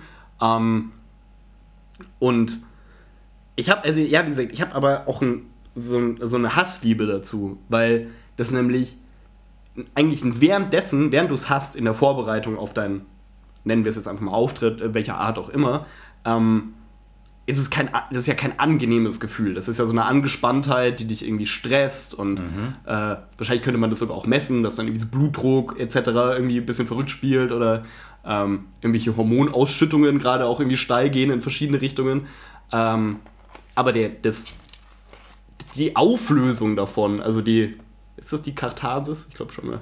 Ähm, äh, die, die ist halt so, so viel mehr ähm, fuck, rewarding. Äh, die gibt dir halt so viel, ähm, dass dieses, nennen wir es mal, kleines Tal, durch das du gehst, also dadurch wird halt einfach dein, die Gesamthöhe der Euphorie nochmal so viel höher. Wenn du davor dich halt erstmal zwei Meter tief in den Tunnel eingegraben hast und dann auf den Zehner steigst. Ja. Weißt du, weil dann hast du halt zwölf Meter gemacht. So als Metapher irgendwo. Ähm, aber ich kenne das Gefühl sehr gut. Ich finde das super strange. Vor allem, also wie gesagt, das ist so ein. Was ich immer daran super interessant finde, ist, dass es eine so krass körperliche Erfahrung ist. Also gar nicht mehr, gar nicht mal nur so in deinem Kopf, so ja, okay, komische Gedanken oder so, sondern wirklich so, du merkst es an deinem Wärme-Kälte-Empfinden. Ich merke es halt im Magen krass, an der Art, wie du redest und so. Und das finde ich schon ziemlich interessant. Das halte ich von Lampenfieber. Also ich würde auch, klar hätte ich es gerne nicht, aber irgendwo will man es auch nicht missen. Weil ich glaube, das ist vielleicht auch der Zeitpunkt, wenn du es nicht mehr hast, also gar nicht mehr, gar nicht mehr, dann ist vielleicht auch der, die Liebe zu dem, was du tust, äh, worauf sich das ja hinsteuert, dann vielleicht auch nicht mehr groß genug. Ich, ich habe das bei mir zum Beispiel beobachtet, dass äh, das Lampenfieber im Laufe der Jahre deutlich weniger wird, aber trotzdem immer noch in bestimmten Sachen zuverlässig eintritt. Äh, also früher hatte ich klassisches Beispiel so Lampenfieber halt vor Referaten in der Schule oder so, wo du voll aufgeregt bist, weil du gleich präsentieren musst und dann irgendwann im Studium wurde das so normal. Das habe ich auch fast gar nicht mehr. Da ist halt, die, ich habe das, Gefühl, das gleiche Gefühl schon, aber halt reduziert auf zwei Minuten davor. Ja, genau, so war es bei mir auch. Also zum Beispiel Und nicht eben diese Stunde, die ich halt bei meiner, bei meiner. Verteidigung der Bachelorarbeit. Wobei man das, glaube ich, eigentlich gar nicht Verteidigung nennen darf, sondern es ist eine mündliche Präsentation Präsentation, weil verteidigen kann man, glaube ich, nur eine, eine Dissertation oder eine Habilarbeit. Ja. Dieses Mal ist mir das Wort übrigens eingefallen. Habil. Habil, stabil. Habibi. Äh, jedenfalls. Äh, ich habe ich das habilitiert, das finde ich ziemlich geil. Habe ich habilitiert, Bruder, in Straßenkunde. Frankfurt, Offenbach. Egal. Äh, Wow. Auf jeden Fall, ähm, ich hatte das im, bei dieser Verteidigung auch, aber genauso wie du es nämlich beschreibst. Ich war, ich glaube, anderthalb Stunden vorher in diesem Raum, habe alles vorbereitet. Nach fünf Minuten war alles vorbereitet, dreimal gecheckt, weil ich hatte auch Soundbeispiele und so und ähm, er wollte halt, dass die Box auch auf jeden Fall connected ist und der Laptop war eingerichtet, dass der Beamer funktioniert und mein Tablet war da, dass ich halt nicht vom, auf den Laptop angewiesen bin, dann kann die Präsentation stabil bleiben. Ich spiele die Files vom Tablet ab, so die Richtung. Und dann war ich eine Stunde in diesem Raum. Und wusste nichts mit mir anzufangen, habe Musik gehört, Selbstgespräche geführt, irgendwas gemacht. Und dann kamen aber irgendwann die, äh, die Leute, die sich das angeguckt haben und dann die beiden Dozentinnen, die mich betreut und letztendlich auch beurteilt haben. War das öffentlich, also quasi für euren Kurs oder euer Semester oder so? Also es konnte theoretisch jeder. Es durfte jeder äh, aus der Rubrik, also aus dem Studiengang Sprechwissenschaft Mhm. theoretisch zuschauen. Ähm, das hat halt einfach die wenigsten interessiert. So, ich habe auch nicht so viele Verteidigungen gesehen. Ähm, und die, die ich gesehen habe, auch nur äh, aus Sympathie den Leuten gegenüber. Auf jeden Fall, da war das dann auch so. Und dann hieß es so, jetzt geht's gleich los. Und der Moment, wo es zum ersten Mal eingesetzt ist, war an diesem Tag, da kamen mehrere. Und irgendwie vor mir wurde einer eingeschoben, äh, Okay. die vor mir die Verteidigung gehalten hat. Und da wurde ich dann immer nervöser, weil ich dachte, shit, eigentlich möchtest du jetzt, eigentlich möchtest du jetzt und so. Und dann guckst du dir an, wie die, die äh, Professoren und äh, die, äh, die, die Zweitprüferin Ja. reagieren und dann, und dann denkst du dir, ah, und habe ich da genug, okay, man muss dazu sagen, ich habe meine Verteidigung effektiv in der Nacht davor gemacht. Äh, dann kommen dir die Zweifel und oh, und hast du da genug gemacht und was weiß ich. Äh, um die Story abzukürzen, nein, da- damit möchte ich jetzt nicht rumprallen. Äh, Oh, es, okay. lief, es lief gut, Ja, ja. aber es war auch so der Moment, wo es hieß, jetzt geht's los. Und vor allem dann habe ich mir auf dem Handy daneben noch, das war die elektrische Geräte Hölle, drei nebeneinander für drei verschiedene Funktionen. Du bist schon völlig verstrahlt. so, äh, hingelegt, also direkt so Rosenquarzkette so, umlegen. Dann denkst du, okay, jetzt muss ich auch noch im Zeitplan bleiben quasi. Ich habe nur diese Zeit, ich weiß nicht Mhm. mehr, ich glaube es waren 15 Minuten, nicht lang auf jeden Fall. Äh, und dann, äh, genau, fängst du an. Aber in dem Moment, wo du merkst, nee, ich weiß ja, worüber ich spreche, Mann. Und ich darf euch jetzt sagen, dass ich hier gerade fett äh, Radiowerbung erforscht habe. Äh, das war cool. So, und, dann, und dann eben der Moment, wo es von dir abfällt und wo du merkst, es funktioniert. Ja, Mann. So, es ja. geht sich aus und du kriegst, äh, also es gefällt den Leuten äh, und am Ende heißt es, ja, wir würden jetzt gerne noch mehr Fragen stellen, aber die Zeit reicht nicht mehr aus, weißt du, boom, äh, Ja, läuft.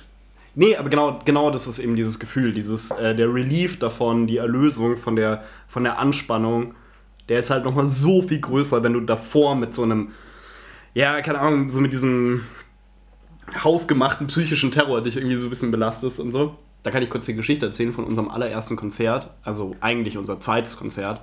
Ähm, weil unser allererstes Konzert war damals in unserem Proberaum, also wir haben quasi eine Party gefeiert im Proberaum und im Haus so. Äh, das war ja im, wir haben ja geprobt im Keller von, äh, von dem Haus von einem von uns aus der Band äh, und dann haben wir das einfach verbunden mit einer Hausparty, wo wir echt viel Kohle eingenommen haben, by the way, äh, was ziemlich geil war. Äh, aber auf jeden Fall das, unser erstes Konzert, wo wirklich so inner Veranstaltungslocation, Glockenbach-Werkstatt, by the way, falls das irgendwer kennt, Mad Respect geht raus, geiler Laden. Ähm, und wo halt Leute wirklich Eintritt gezahlt haben, quasi. Also so, wo das das erste Mal so war, okay, jetzt müssen wir halt auch liefern irgendwie so. Und ich war halt ultra erkältet an dem Tag. Und ich war ja der Sänger von der Band. Ähm, und ich weiß noch, ich habe mich dann zugebombt mit Aspirin plus C. Ähm, die anderen Jungs waren einfach alle gut gelaunt. Ich meine, die waren auch nervös. So, das hast du denen schon auch angemerkt. Aber die hatten halt ein bisschen anderen. Also, die, die waren halt nicht physisch so kaputt dazu. Ähm, dann weiß ich noch, dann habe ich mir fast eine ganze Packung Fischstäbchen reingezogen. Und ich liebe Fischstäbchen. Also, ich esse die auch nicht mehr, seitdem ich kein Fleisch mehr esse. Aber ähm, die vermisse ich krass. Ja, Alter, ich vermisse Fischstäbchen ein. Ähm, was auch so irgendwie, keine Ahnung, dann hast du halt so ein 15 Fischstäbchen gefressen, fährst halt da dahin. Ähm, der ist todes aufgeregt und mein einziges Ding war halt wirklich nur so, äh, okay, du darfst halt, also irgendwie muss halt meine Stimme halten. Und ich war halt wirklich so richtig erkältet. Das denke ich mir auch. Vor allem, ich weiß ja, die Musik, die ihr damals gemacht habt, da hast du ja nicht jetzt besonders wie ein Opernsänger sehr melodisch gesungen, sondern eher. Ähm, ich würde fast sagen, dass ich nicht mal wirklich gesungen habe. das war halt sehr Reibeisen. Ja, genau. Ähm, was sich im Nachhinein rausgestellt hat, du kannst mit Adrenalin ziemlich viel aus deinem Körper rausholen äh, und der richtigen Menge an, Aber danach ähm, wahrscheinlich drei Tage keine Stimme mehr gehabt. an oder? Antigrippemittel und ungefähr, ich glaube, ich habe auch eine komplette Dose Ipalat gefressen noch. Ähm, da, danach konnte ich gar nicht mehr reden. Also wirklich, ich konnte, wir standen dann davor, äh, das war im Winter, glaube ich, äh, ich so eingepackt in meine Jacke, mir ging es so schlecht. Ich hatte auch Fieber dann und so. Ähm, aber ich habe mich so gut gefühlt. Also ich habe mich wirklich so dermaßen gut gefühlt. Aber das war halt so krass, weil wir halt dann im dem Backstage-Raum da rumgepimmelt haben. Da stand so ein Kicker und die Jungs haben halt gekickert irgendwie. Also wir waren zu fünft. Ähm, und ich hing einfach nur auf dieser Couch und dachte mir, Alter, das, das, ich schaff das nicht. Ich krieg Mhm. das nicht gebacken und so. Und dann Stage-Time. Wir hatten immer ein Intro quasi, also so ein, ähm, ein Instrumental-Intro uns überlegt vorher, äh, wo quasi die, die Band so nach und nach auf die Bühne geht. Also meistens war es unser Schlagzeuger, der auch der mit Abstand beste Musiker von uns allen ist.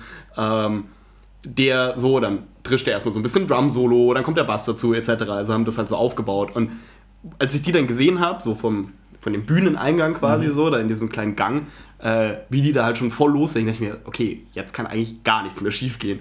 Und, ich weiß gar nicht, ob ich das hier schon mal erzählt habe, ähm, bester Move einfach, ich ohne Brille, so, da sehe ich dann halt einfach nicht mehr so weit. Das ist aber das Geilste, was du machen kannst. Also, weil ich habe natürlich eh nicht mit Brille gespielt, weil, also nicht live, weil die fliegt halt weg nach, keine Ahnung, einem halben Lied, also wenn es gut läuft. Ähm, und dann ist es einfach nur, ist das Publikum ist einfach so ein Matsch vor dir. Äh, du kannst die Gesichter nicht richtig lesen. Also du, du läufst auch nicht Gefahr, irgendein kritisches Gesicht zu schauen. Ähm, und dann ist es einfach nur noch wie in so einem, ja, wie in so einer Trance irgendwie, wanderst du da durch. Aber danach war ich, glaube ich, irgendwie vier Tage im Bett oder sowas. Rüdiger Hoffmann hat es, glaube ich, auch als, als Trick, wenn mich nicht alles irrt, ist er das, der auch stark kurzsichtig ist und man kennt ihn ja nicht mit Brille, weil der vorm Auftritt immer wegen des starken Lampenfiebers die Brille abnimmt, um äh, die Gesichter nicht zu sehen. Das ist ein wahnsinnig guter Trick, auf jeden Fall. ich traue mich sowas nicht, weil äh, ich immer das Gefühl habe, dass ich anfange zu schielen, wenn ich meine Brille nicht aufhabe. Und man mir ansieht, dass ich nichts sehe. Deswegen habe ich immer gesagt, du musst es irgendwie anders machen. Also bei mir, ich Ah, habe okay, jetzt ja. äh, so musikalische Auftritte nie gehabt, weil warum auch? Ähm, ich habe was ähnliches äh, mh, erlebt früher. Ist krass, wie wir jetzt auf Lampenfieber hängen geblieben sind, gell? Ja, aber ich finde Ähm, das Thema gut. Also, Als ich äh, an, den, an den Münchner Kammerspielen in der Produktion Punkrock mitwirken durfte, war das auch so. Da, ah, wo ja dann auch in Berlin war, dann, Genau, was du mal hier, genau, glaube ich, ja. kurz angeschnitten hast. Ja. Und äh, dort war das dann auch so, äh, da waren wir natürlich krank aufgeregt davor und haben Mhm. auch immer uns äh, zehn Minuten davor richtig äh, gepusht mit wahnsinnig lauter Musik und sind auf der Bühne rumgerannt wie die Blöden und so äh, den Puls hochbringen und quasi uns in einen energetischen Zustand versetzen, wo die Energie nur noch raus will. Mhm, die Ekstase. Was ja. mir persönlich nicht viel geholfen hat, weil wir haben uns hochgepusht und konnten dann aber nicht gleich anfangen, weil wir dann nochmal in die Garderobe mussten, bis dann die ganzen Leute mal Platz genommen haben. Ja. Und dann haben wir hinter der Bühne unsere Plätze eingenommen, weil das äh, in dieser Inszenierung hat die erste Szene, ich glaube, ausschließlich auf Video stattgefunden. Wir hinter der Bühne im Werkraum in den Kammerspielen gibt es ein, ein, äh, ein paar Gänge, die dann in die Otto-Falkenberg-Schule führen. Und wir haben quasi mit Live-Kamera dort hinten auch gespielt. Und ähm, genau, dort, so war das dann auch. Und dann an der Moment, wo du dann dort wartest und dann irgendwann hörst so, dann kommt irgendwie so quasi der Gong und dann geht's los und dann weißt du, jetzt geht's los, jetzt gibt's kein Zurück mehr. Dann, äh, das war so auch Ja, meistens der ja. Moment, äh, wo sich dann so ein bisschen der Knoten gelöst hat. Also bei mir war das der Fall, ähm, den Werkraum, ich weiß nicht, ob du den kennst, das ist eine, eine Bühne und davor ist eine Tribüne. äh, Nee, also die Bühne ist nicht hoch, wie man das kennt und dass du Sondern als Zuschauer hochguckst, sondern die ist auf dem Parkett quasi und Ja. die Tribüne, die Zuschauer gucken runter. Die in der ersten Reihe sind auf der gleichen Ebene, auf dem gleichen Boden wie du als, als Schauspieler. Ja, halt wie- wie- wie so ein- wie so ein Hörsaal quasi. Genau. Ja. Und ähm, und dann gab es äh, zwei leicht erhöhte Schiebetüren, die bei uns als, äh, also quasi an der Wand, auf die die Zuschauer geguckt haben, die für uns als Leinwände gedient haben. Wo auf beide dieser Türen wurde das Bild, was die Kamera übertragen hat, live wurde okay, drauf ja. projiziert. ja. Und ähm, genau, und du hast aber natürlich, wenn du äh, unmittelbar dahinter standest, gehört, was in, auf der Bühne und in dem Raum vor sich geht.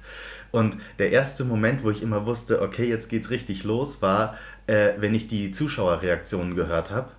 Ähm, weil ich war, glaube ich, der zweite, den man gesehen hat. Und das erste ich will da jetzt nicht den Plot erklären oder unsere Inszenierung.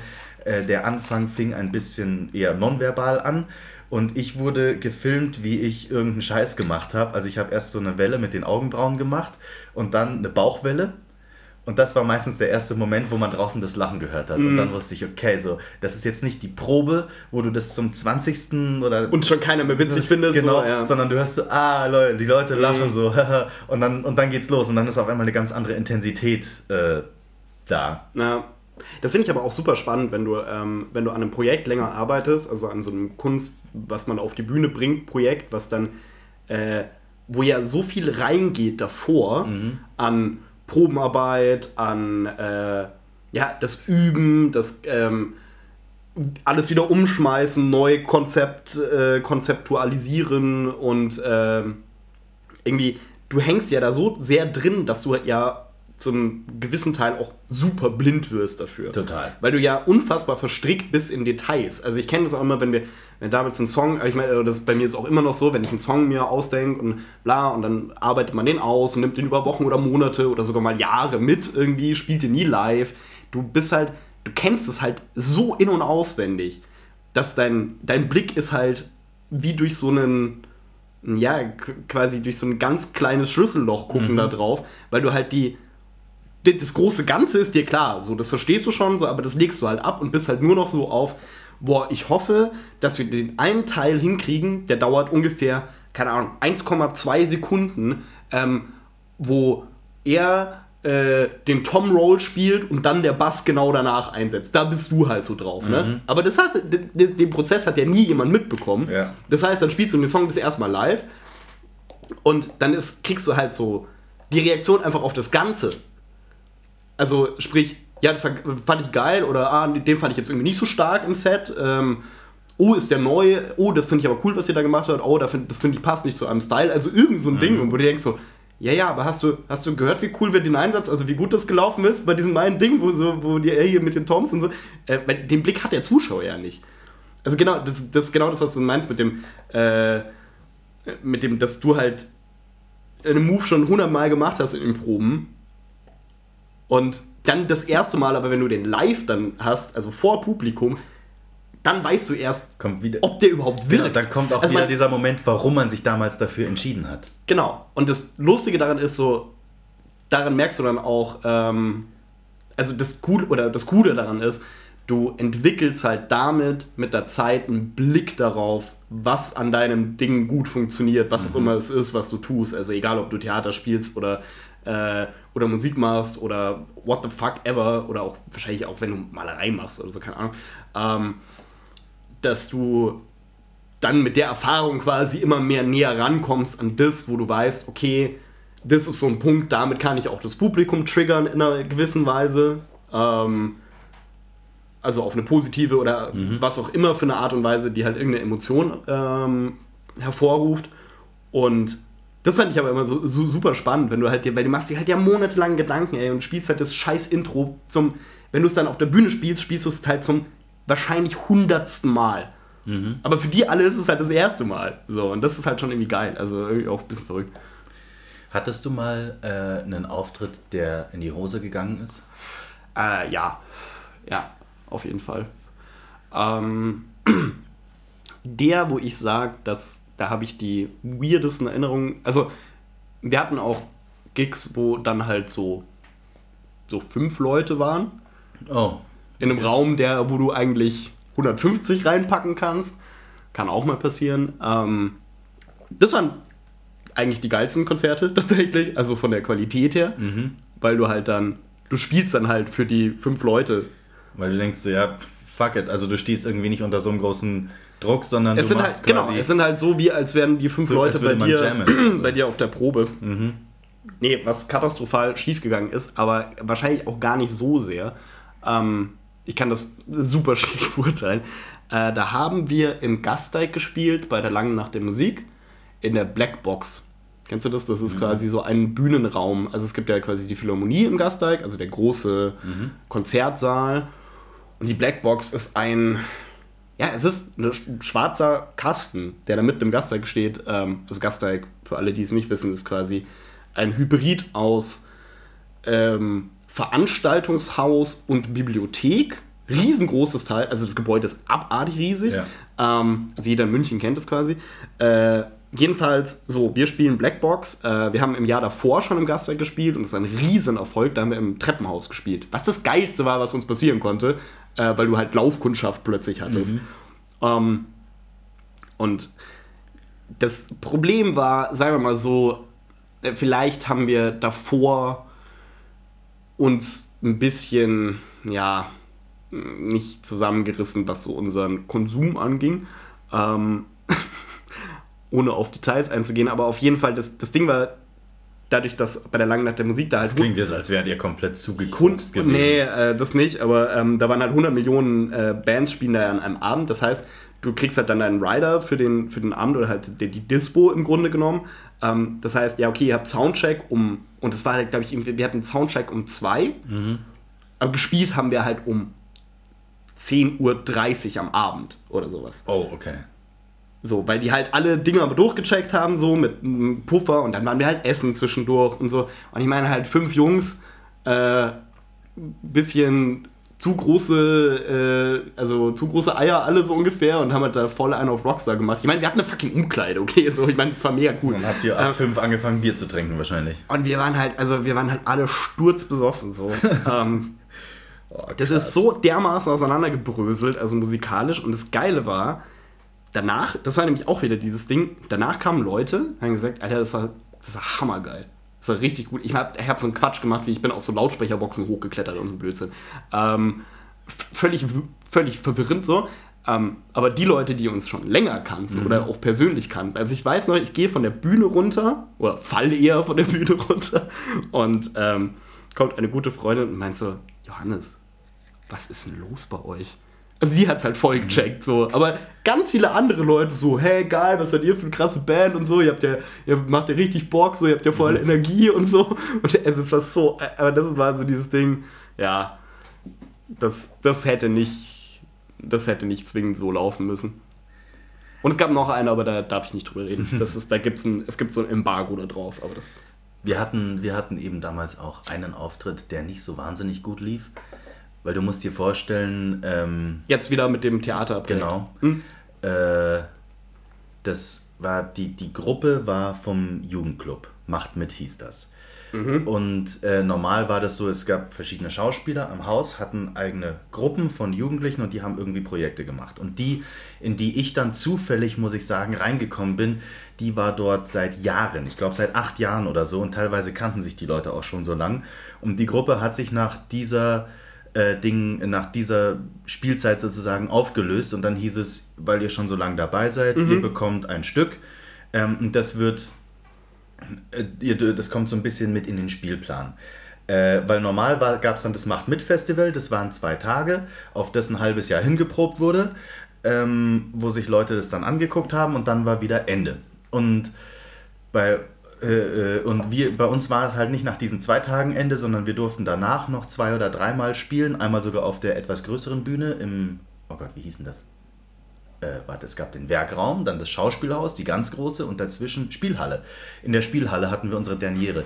Okay. Und dazwischen waren wir eben Detaillierte noch in- Insights in into Oldenburg und in Berlin eben. Und du musst es dir so vorstellen, wir haben, ich glaube, im Januar oder Februar das Proben angefangen und im Juni, wenn mich nicht alles täuscht, Ende Juni war das Macht mit Festival.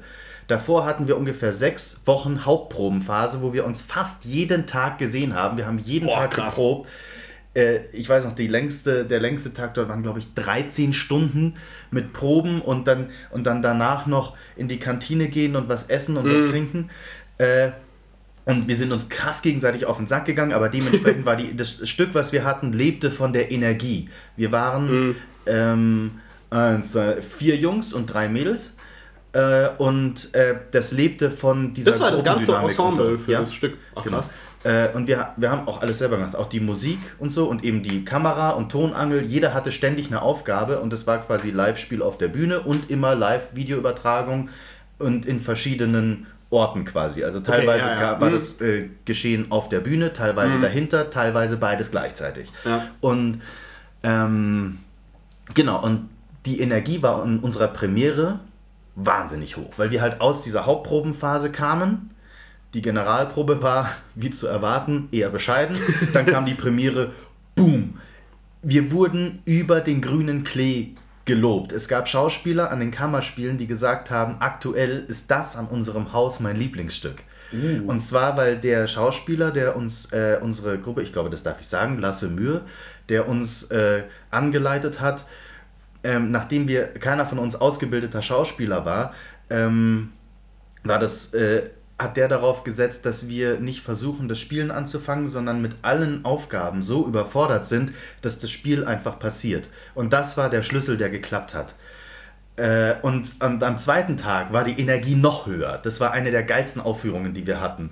Weil da wussten wir so, okay, es hat funktioniert. Wir, äh, ähm, weil ganz viel einfach, äh, es hatte kein strenges Korsett, sondern viele Sachen waren bei jeder Aufführung äh, neu sozusagen. Wir hatten nie, jetzt musst du da stehen und jetzt musst du da stehen, sondern es war immer so ein eher lockeres, locker gewobenes Gebilde, Mhm. Mit so in dem Sachen passieren. dahin konnten. müssen wir der kommen Text, irgendwie, Genau, der Text war, war zwar klar und so Ja. und der, der Grundplot und, ähm, war vorgegeben und die Wege, aber in diesem Rahmen, was stattgefunden hat, gab es äh, Raum, wo Dinge passiert sind. Und das hat den Reiz daraus ausgemacht.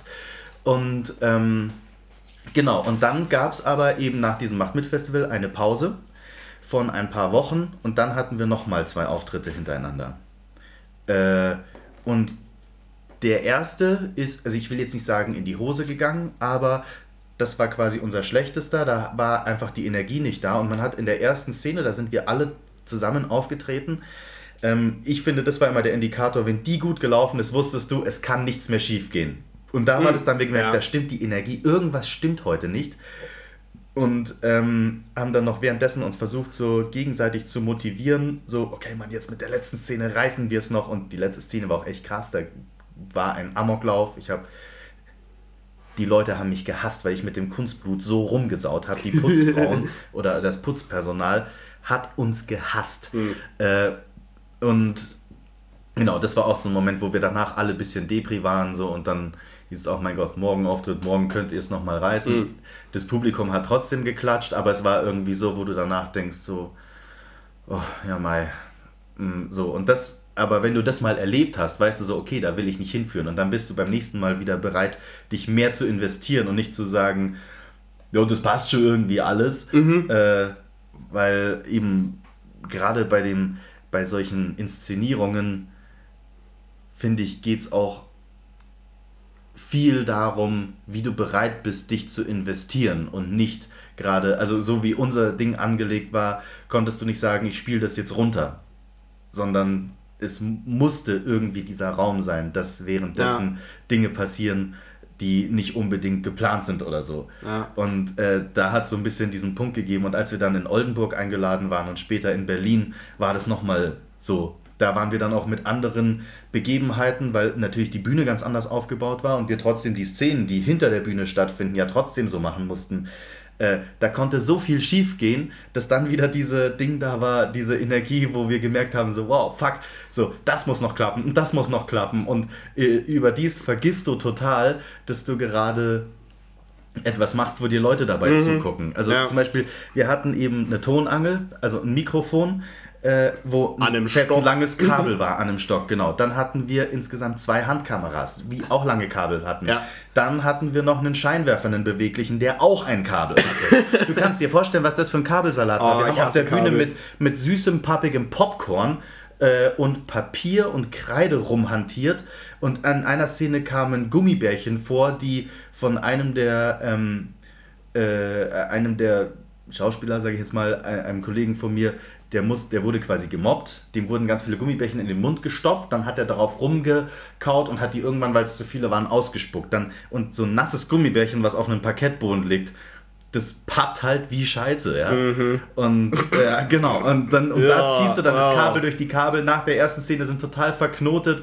Dann musst du aber schauen, dass du noch genug Kabel hast, um die Kamera 10 Meter weiter zu bewegen. Es war ein Chaos Oh, sondergleichen, aber genau ey. das hat dazu geführt, dass es halt mega gut war. Aber das, was du gerade noch gesagt hast, kann ich so krass gut nachvollziehen, weil du ja gerade meintest, ihr hattet so eine Szene in dem Stück, wo ihr wusstet, okay, wenn wir durch die durch sind, wenn die geil läuft, dann ist so Freifahrtschein, dann, dann wird, dann, also das kann gar nicht mehr schlecht werden. Genau. Also quasi so der Breaking Point vom Stück oder vom, von der Performance. Und das ist halt, das ist halt, wenn du, eine, wenn du ein Set spielst, ähm, wir hatten das auch immer, dass wir irgendwelche Lieder hatten, wo wir wussten, okay, also gar nicht ausgesprochen, sondern aber es war schon irgendwie allen klar, wenn der geil hinhaut, wenn der gut rüberkommt, dann ist im Grunde das komplette Konzert geregelt. So.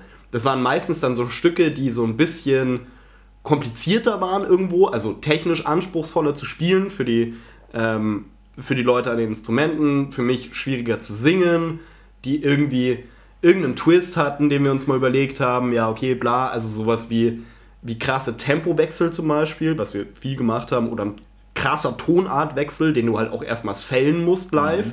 Ähm, wenn du wenn du einen heftigen Switch innerhalb von einem, von einem Lied hast.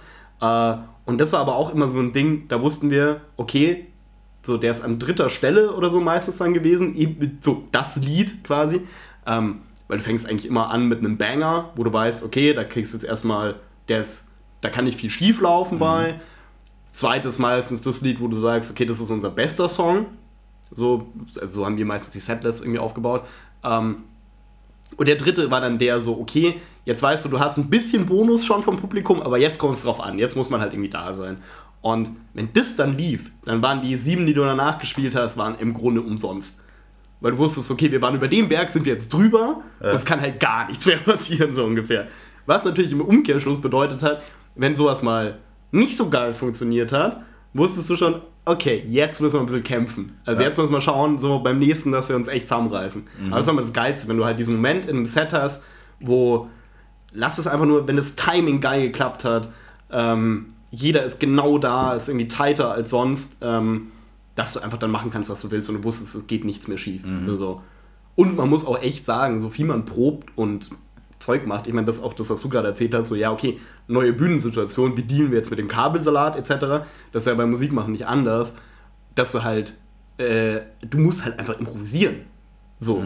Weil es kann halt mal passieren, äh, dass jemand halt Scheiße baut, so, und das musst du ja irgendwie auffangen.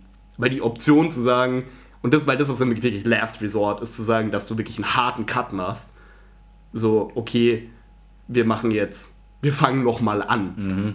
Das kannst du dir fast nicht erlauben. Ja. Also das ist im Grunde, Das ist der Killer für die ganze Dynamik. genau, so wie zum Beispiel, wenn einer im Theater einen Monolog hält und er verkackt ihn krass.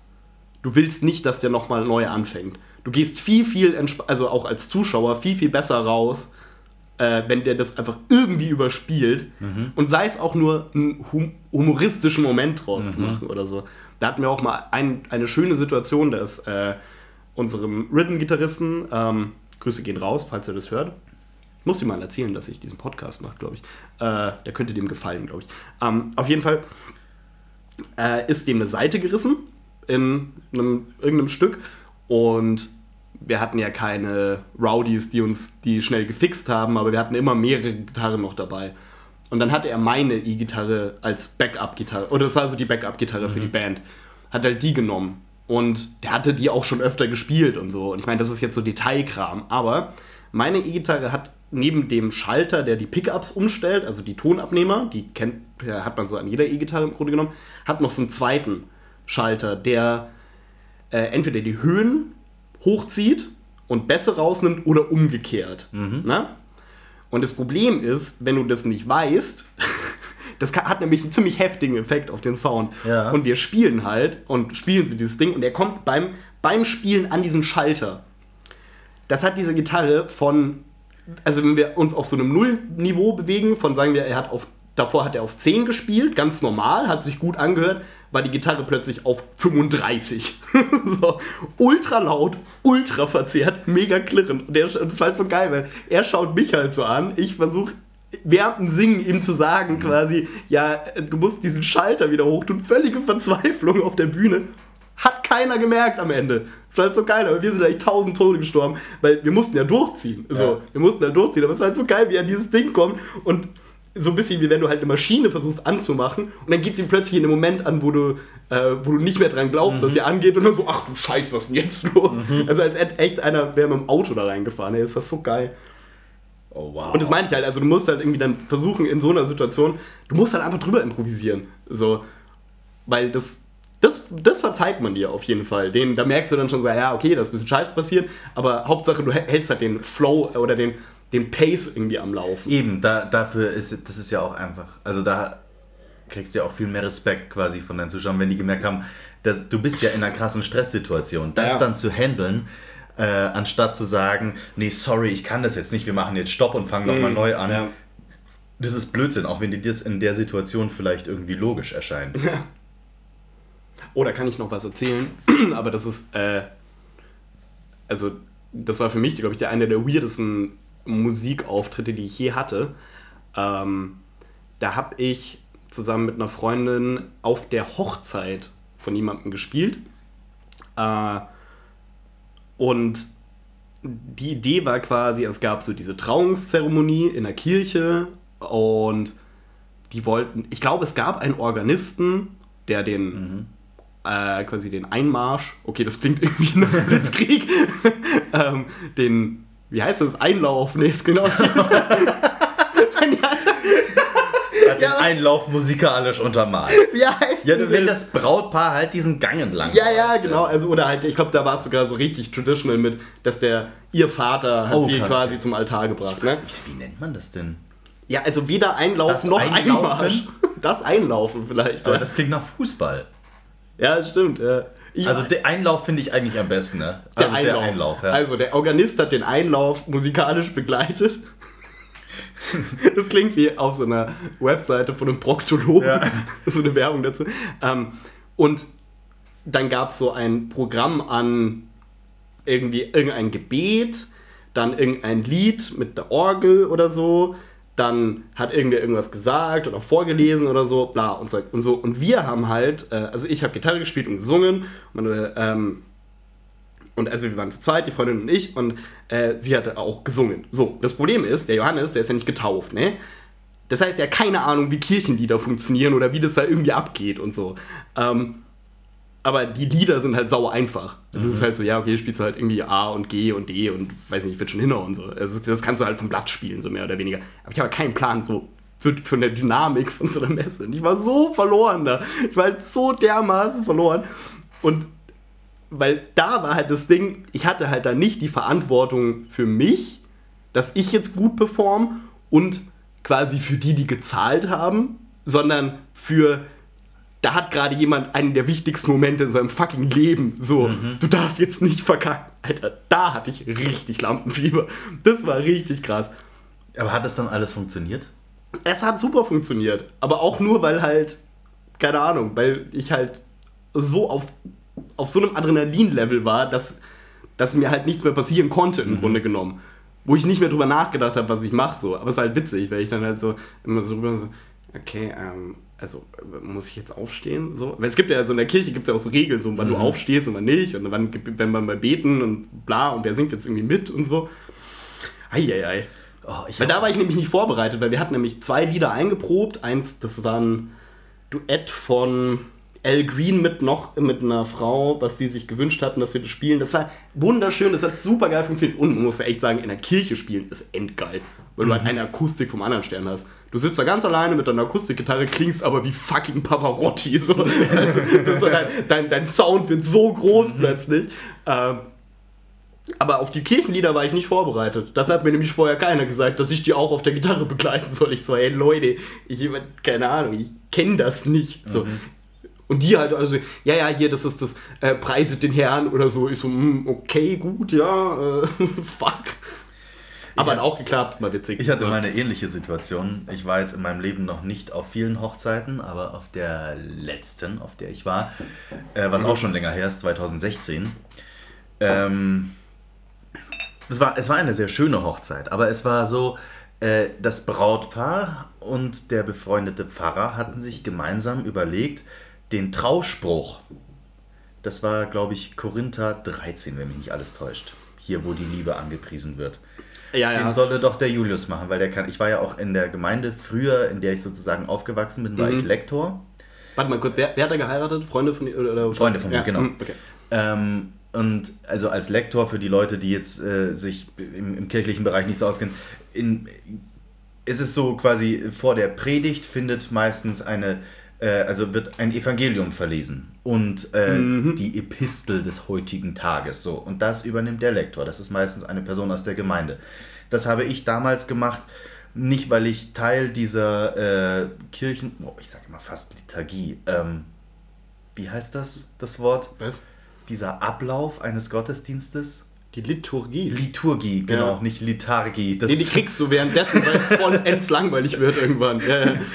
das hast du die, zugesagt, die aber- Lethargie. Ja, Le-. Lethargie, genau. Hey, ich Jedenfalls- komme nicht ins Fegefeuer. Ganz ehrlich, ich habe A, Ablass bezahlt und B, bin ich getauft. Ich bin komplett raus aus dem Game. Jedenfalls dort war ich, äh, genau, ich war Lektor, weil mich, äh, mich das immer schon gereizt hat, quasi für Leute Texte zu sprechen. Und ähm, irgendwie kam es so, ja, das wäre doch cool, wenn der Julius das macht. Das Problem war, in diesem Hochzeitsstress haben das Brautpaar ist irgendwie davon ausgegangen, offenbar. Der Pfarrer sagt mir Bescheid, dass ich das machen soll. Der Pfarrer ist davon ausgegangen, dass das Brautpaar mir Bescheid sagt. Ja. Quintessenz des Ganzen, Julius wusste nicht Bescheid. Wir sind in dieser Kirche, da kommt der, äh, ich sitze hinten, also es war, es war mega heiß, es war im Mai, ich hatte meine Tracht an, es war eine Trachtenhochzeit, mega geil übrigens so, äh, sitzt da so drin mit offener Weste, fächer mir so ein bisschen mit dem Gesangsheft äh, zu, mit dem Blatt, wo die Lieder drauf sind und dann, äh, ich sitze mitten in, auf der Bank, ja, links und rechts 80 Milliarden Leute ungefähr. Und dann steht der Pfarrer vorne und sagt, so, ja, und den Trauspruch, den hören wir jetzt vom Julius. Drei Sekunden Stille. Er guckt so, sieht mich und ich sitze da und ich habe halt ohne Scheiße diesen Moment gedacht. Das war so Lampenfieber, was sich normal über eine Stunde aufbaut, so boom, innerhalb einer Sekunde da. Ich so, die, ver die verarschen mich. Nein, das ist jetzt ein Witz. Und dann und neben mir meine beste Freundin war auch dabei, stupst mich so an, sagt so, Alter, mach halt einfach. Und ich stehe so auf, weißt du, mit geöffneter Weste, sehe gar nicht so adrett aus, wie ich mir das vorstelle. Komm nach vorne, schweißnasse Hände, bisschen gezittert, wahrscheinlich total Mhm. blass, komm so vor und sehe in diesem Augenblick sowohl beim Brautpaar, was gerade äh, vor diesem Altar sitzt und Ja, den Pfarrer, ja. die wechseln Blicke und merken so, fuck, wir haben dem nicht Bescheid gesagt. Er drückt mir seinen Text in die Hand, sagt, hier, das da.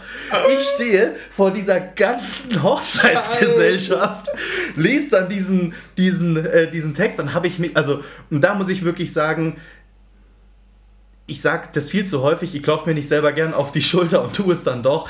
Es hat gut funktioniert. Ich glaube, es ist gut rübergekommen. Ähm, so, habe das gelesen und dann habe ich mich an einer Stelle verlesen. Sie, ihres Zeichens Deutschlehrerin, korrigiert mich leise, aber doch so laut, dass das der Großteil der Leute hört. Was ich da quittiert habe mit einem Danke. Hab den Satz nochmal gelesen und dann wieder zugekürzt und Danke, setz mich hin. Alle, also die Leute aus meinem Squad gucken mich mit großen Augen an, die so, du hast uns das nicht erzählt. Ich so, ich wusste das auch nicht. Setz mich hin, so ohne Vorwarnung, leck mich am Arsch. Und dann der Pfarrer hat es noch gerettet, meinte so, ja, irgendwie. Nee, der hat noch weitergemacht und am Ende aber, als dann das Brautpaar sagt, ja, danke, dass ihr alle da seid und jetzt kehren wir noch ein und planen. Übrigens, besonderen Dank an den Julius, wir haben ein bisschen verplant, dem Bescheid zu sagen.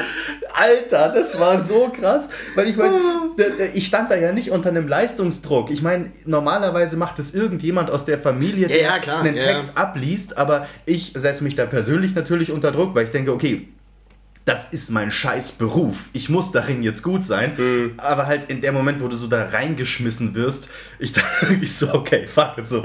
Könnte auch gut sein, dass ich jetzt halt einfach gleich hier mal vor einen Altar kotze, weil da sind lauter Leute, 95% von denen kenne ich nicht oder ich habe sie einmal in meinem Leben gesehen. Am besten waren dann die, die mich, die mich kannten, die so feixend in den hinteren Reihen saßen, so, der verkackt gleich voll. Aber Das vielleicht, vielleicht, vielleicht war es da tatsächlich sogar die bessere Variante, weil, also so wie ich dich kenne, ähm, wenn du das gewusst hättest, hättest du dir bestimmt davor Stress gemacht, das noch zweimal gelesen, mal auch mal zu Hause laut gelesen und so, weil es halt eben genau dieser, was ich ja auch gerade meinte, so dieser Moment ist, so, da geht es jetzt nicht um dich, sondern du musst jetzt quasi dem, du musst jetzt dem Moment dienen, du musst jetzt deinen Teil beitragen Ja. und du kannst zwar, es kann zwar nicht so geil sein, aber dann hast du immer noch keinen Damage gemacht, aber wenn du jetzt richtig krass verkackst, dann geht so dieses ganze, dieser ganze Moment bröckelt dann so ineinander. Ja, was easy. Also heutzutage, so heutzutage würde ich das, glaube ich, sogar fast ohne Vorbereitung machen, weil das ist nichts. Ja, nee, ganz kurz. aber- ganz, ganz kurz. Ähm, unser, okay, okay, okay, ja, ja, nee, es ist, Wir haben ja Zeit hier. Ähm, uns ehrlich, das ist, das ist mein Text für alle Leute, mein Text, mein, äh, mein Rat an alle Leute, die äh, sowas mal machen müssen. Etwas zu Tode proben nutzt nicht. Ich habe auch immer, ich meine, im, im Studium hatten wir Vorsprechen zwei Jahre lang. Das wurde nicht benotet, aber beurteilt. Und dann musste das bestehen, wo du quasi ähm, ja, Szenen gespielt hast oder Texte präsentiert. Es war kein Schauspiel, aber es war jetzt nicht eine Gedichtrezitation. Da kommen wir vielleicht an in einem anderen Podcast mal dazu. Aber da habe ich mir, ich bin immer in meiner Arbeitsweise so rangegangen, dass ich mir, ich habe mir einen Fahrplan zurechtgelegt, wo kommen Brüche, Haltungswechsel etc. Aber ich habe nie gesagt, so muss es werden, sondern in dem Moment muss immer Platz dafür sein, dass etwas anderes passiert. Und du musst immer in meinen Augen dazu bereit sein, dein ganzes Konzept über den Haufen zu werfen, weil du im Moment merkst, das wird besser. Ja, so. safe. Aber ich glaube, das Einzige, was anders gewesen wäre, ja, ich hätte mich natürlich vorbereitet, aber ich hätte es halt einfach frei gemacht.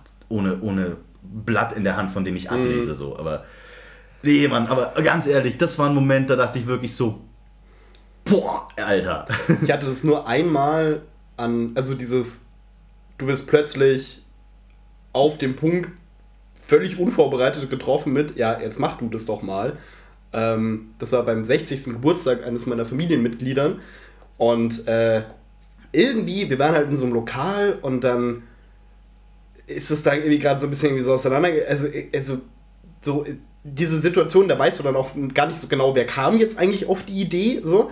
Ähm, aber auf jeden, auf jeden Fall drückt mir irgendwer eine Gitarre in die Hand. Meint so, hey komm, wir singen jetzt Happy Birthday zusammen. Und ich so, Alter, ich habe keinen verfickt blassen Schimmer, wie mein Happy Birthday spielt auf der Gitarre. So. So, ja, ich kann schon Gitarre spielen, aber ich, also ich kann ja eh keine Lieder spielen. Das ist ja eh mein, äh, immer dieses Ding, dass ich halt nie gelernt habe, Songs auswendig zu lernen, weil es mich immer langweilt. Ähm, weil immer, wenn ich mich hinsetze und versuche, ein Lied zu lernen, dann ähm, spiele ich das halt so, keine Ahnung, eine halbe Stunde und dann gefällt mir irgendeine Harmonie daraus und dann schreibe ich halt ein eigenes Lied, ähm, weil ich auch ein Ego ignoranter Egoman bin, so. Äh, aber da war es dann so, ja komm, spiel das doch mal. Ich so, okay, äh, fuck, fuck, so, fuck, äh, okay, warte, schnell Internet, düt, düt, düt, und dann so, Happy Birthday, Akkorde. Ich so, ah krass, fängt auf ein D-Moll an. Das ist jetzt nicht gedacht für Happy Birthday. Das, äh, weil D-Moll ist ungefähr der traurigste Akkord, den es gibt auf der ganzen Ja. Welt. Ähm, und dann stelle ich mir das so an, so, ja, krieg ich schon hin, irgendwie. Aber das war halt so awkward. Ich meine, das war innerhalb vom Familienkreis, so, es war entspannt und so. Aber wo ich mir auch so dachte, so, also das war so das erste Mal, wo ich mir dachte, ja, okay, so, ja, ich kann das theoretisch schon, aber wenn ihr mir das einen Tag vorher sagt, dann können wir das auch voll geil machen. Weißt du, was ich meine? Dann könnte man doch irgendwie was draus zaubern, dass das irgendwie nett wird und persönlich und nicht so ein ohne Takt, jeder singt eine eigene Tonart, mäßige Scheiße wird irgendwie. Weil ich hasse das. Ich habe halt so einen krassen Hass gegen, ähm, gegen so Pseudo. Oder warte mal, wer, das ist der Begriff Kleinkunst, ist es, glaube ich. Ähm, dieses, ja, okay, und jetzt die Leute, die, also halt, wenn Menschen, die im Grunde, und das ist jetzt nicht, ich will jetzt damit kein Dissen oder so, aber es gibt, jeder kennt so Leute, die im Grunde eigentlich stockunkreativ sind in ihrem Leben und ihrem Beruf etc. Und dann versuchen plötzlich so, ach ja, das wär, könnte ja witzig werden, wir machen jetzt da was draus.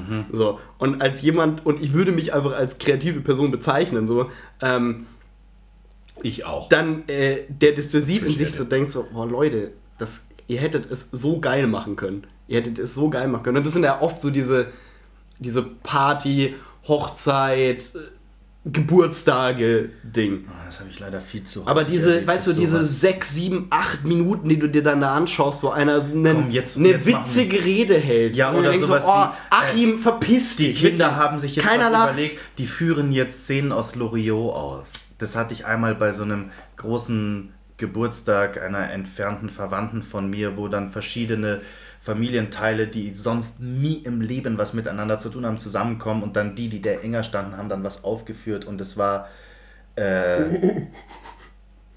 schlecht. Ich möchte Ja. jetzt nicht schlecht über andere Leute, die Nein, davon ich auch nicht. hab, Ich auch nicht. aber Ich fühl mich auch ein bisschen dreckig, Ich habe das ich das so angeguckt, sag, die meisten haben es gefeiert, aber ich stand einfach nur da und dachte, ja, genau wie du es gesagt hast, so, das hätte Potenzial gehabt, wenn du da nicht einfach nur Sachen runterspielst und gelernte Texte aufsagst, sondern das in einen schönen Rahmen verpackst und äh, dir ein bisschen Gedanken dazu machst, weil Loriot-Sketche leben nicht nur vom Text, die leben Null, die, null. Die, der Text von Valorio ist wichtig, aber die leben in erster Linie vom Timing. Und du musst in ein Spiel kommen, damit sich Timing auch richtig entwickelt und ergibt. Und das war einfach nicht, das war mechanisch. Ja. Und mit aufgesetzten Haltungen und aufgesetzten Emotionen. Und die meisten Leute, die, die, äh, das halt nett fanden, haben dann wahrscheinlich gedacht, so, mei, da hast du ja auch wirklich sehr, warst ja sehr wütend, ne? Aber das war halt einfach so, ja Mensch, jetzt lassen Sie doch das Kind mal durch.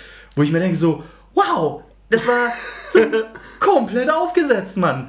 So, d- hast du schon mal einen wütenden Menschen gesehen? Der redet nicht so. Ja. Und ja, keine Ahnung, aber da will ich jetzt gar nicht drüber Nee, überhaupt Ich habe noch eine sau krass peinliche Geschichte, aber ich würde dafür plädieren, dass ich einmal kurz zu den Wasserspielen darf und wir das nach dem Einspieler hören. Äh, ja, können wir Das machen. perfekt in diesen Kontext Ich will jetzt nur noch eine kurze, quasi den positiven Twist dazu machen. Und Ja. zwar war das nämlich bei der Hochzeit von meinen Eltern, ähm, wo zum Glück alle darauf verzichtet haben, Kleinkunst zu machen, sondern es einfach am Abend auf der Party einfach eine fucking Jam-Session gab, was mega cool war. So, weil meine Eltern auch viele Musikerfreunde haben und so. Ähm, und dann ist es halt ultra abgegangen, weißt du, da hatte halt jeder mega Spaß. So. Also im Grunde ist das Hochzeitslied von meinen Eltern ist mehr oder weniger äh, die Jam-Session auf der Party. So. Keiner kann sich mehr dran erinnern, so, weil alle stockbesoffen waren, eh klar. ähm, aber da hat dann mein Onkel hat eine Rede gehalten. Und die hat er aber nicht, der hat sich nichts aufgeschrieben. Sondern es war quasi am Abend dann, so alle saßen zusammen, alle hatten, also da hatten wir echt ein Kribbing. So. Äh, und der hat die halt improvisiert. Und das war halt eine der schönsten Sachen, die ich je gehört habe. Und das Geile war, weil dann haben halt die Leute reingerufen und äh, die Stimmung war gut, weißt du, und es war halt jetzt nicht. Der hat sich nicht hin, der hat sich nicht davor aufgeschrieben, okay, witzige Rede für die Hochzeit.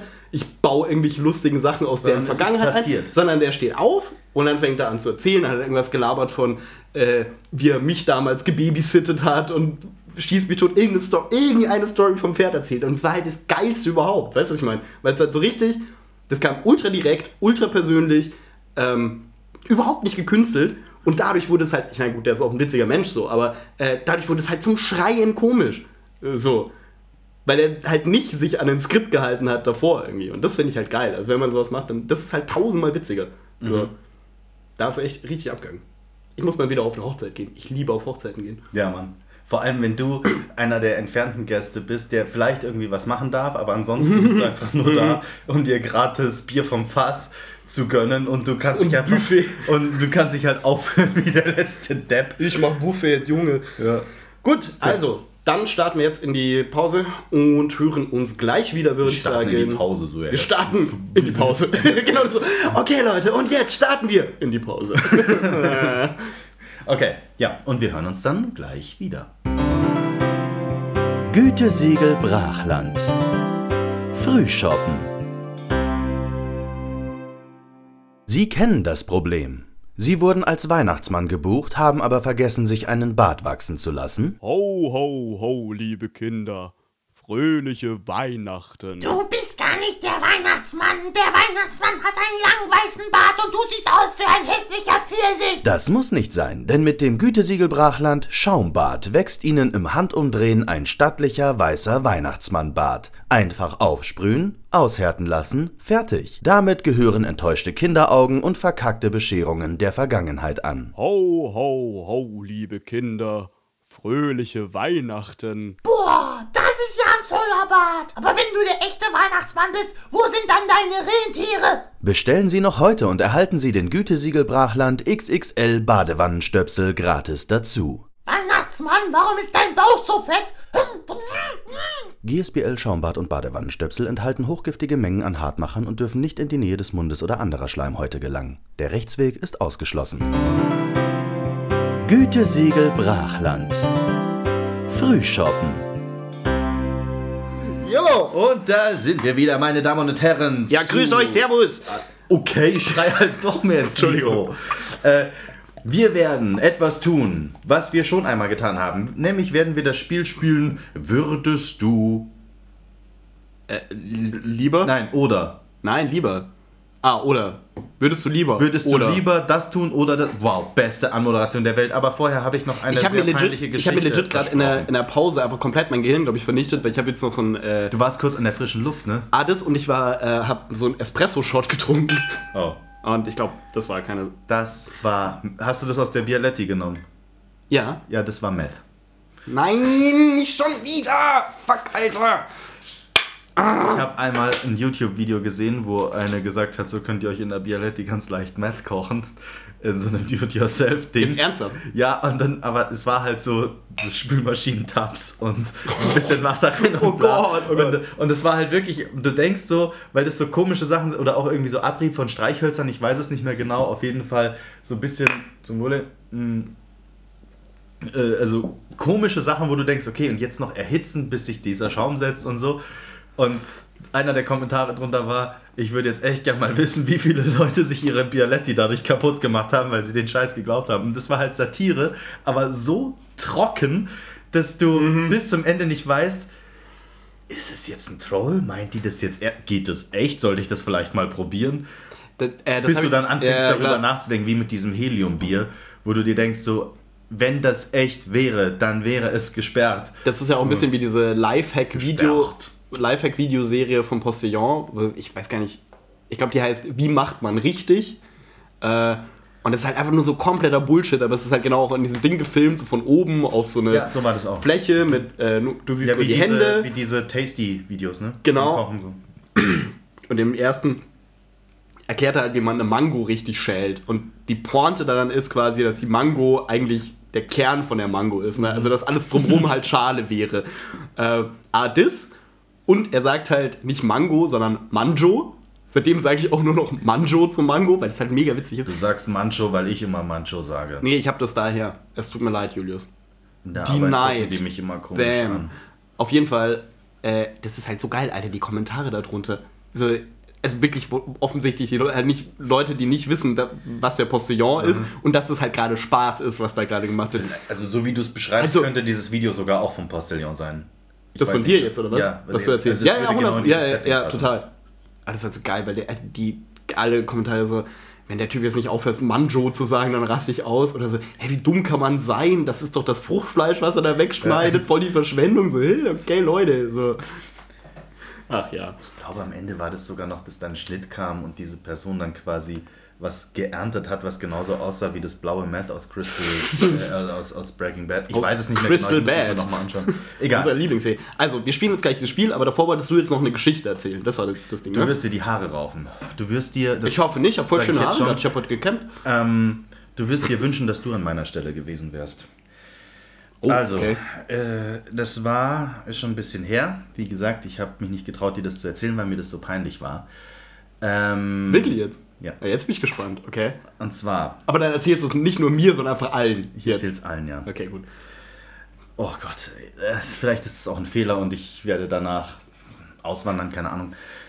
Gut, Afghanistan soll zu dieser Zeit sehr schön sein. Äh, Genau, aus- entweder, aus entweder, entweder. Malle oder äh, in Bund eintreten. Das sind deine zwei Alle Optionen. Zuhörer hassen uns jetzt, weil ich seit 10 Minuten davon rede und nichts tue. Okay, also. Jetzt mach einfach. Ja. Ähm, das war in der Woche, als wir den Podcast mit dem Gesa aufgenommen haben.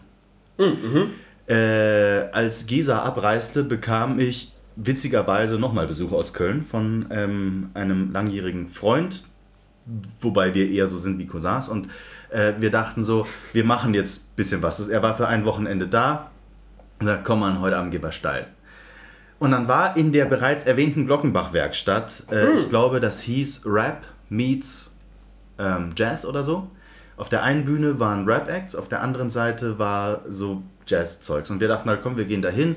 Äh, hast du mal ein cooles Bild, so was in München noch so abgeht, für jemanden, der hier noch nie so in, in der Szene sozusagen ein bisschen unterwegs war? Und der nur quasi Schnösel München kennt im Zweifelsfall so. Das nicht, er kennt halt das München so von uns, weil er halt immer als Kind hier war.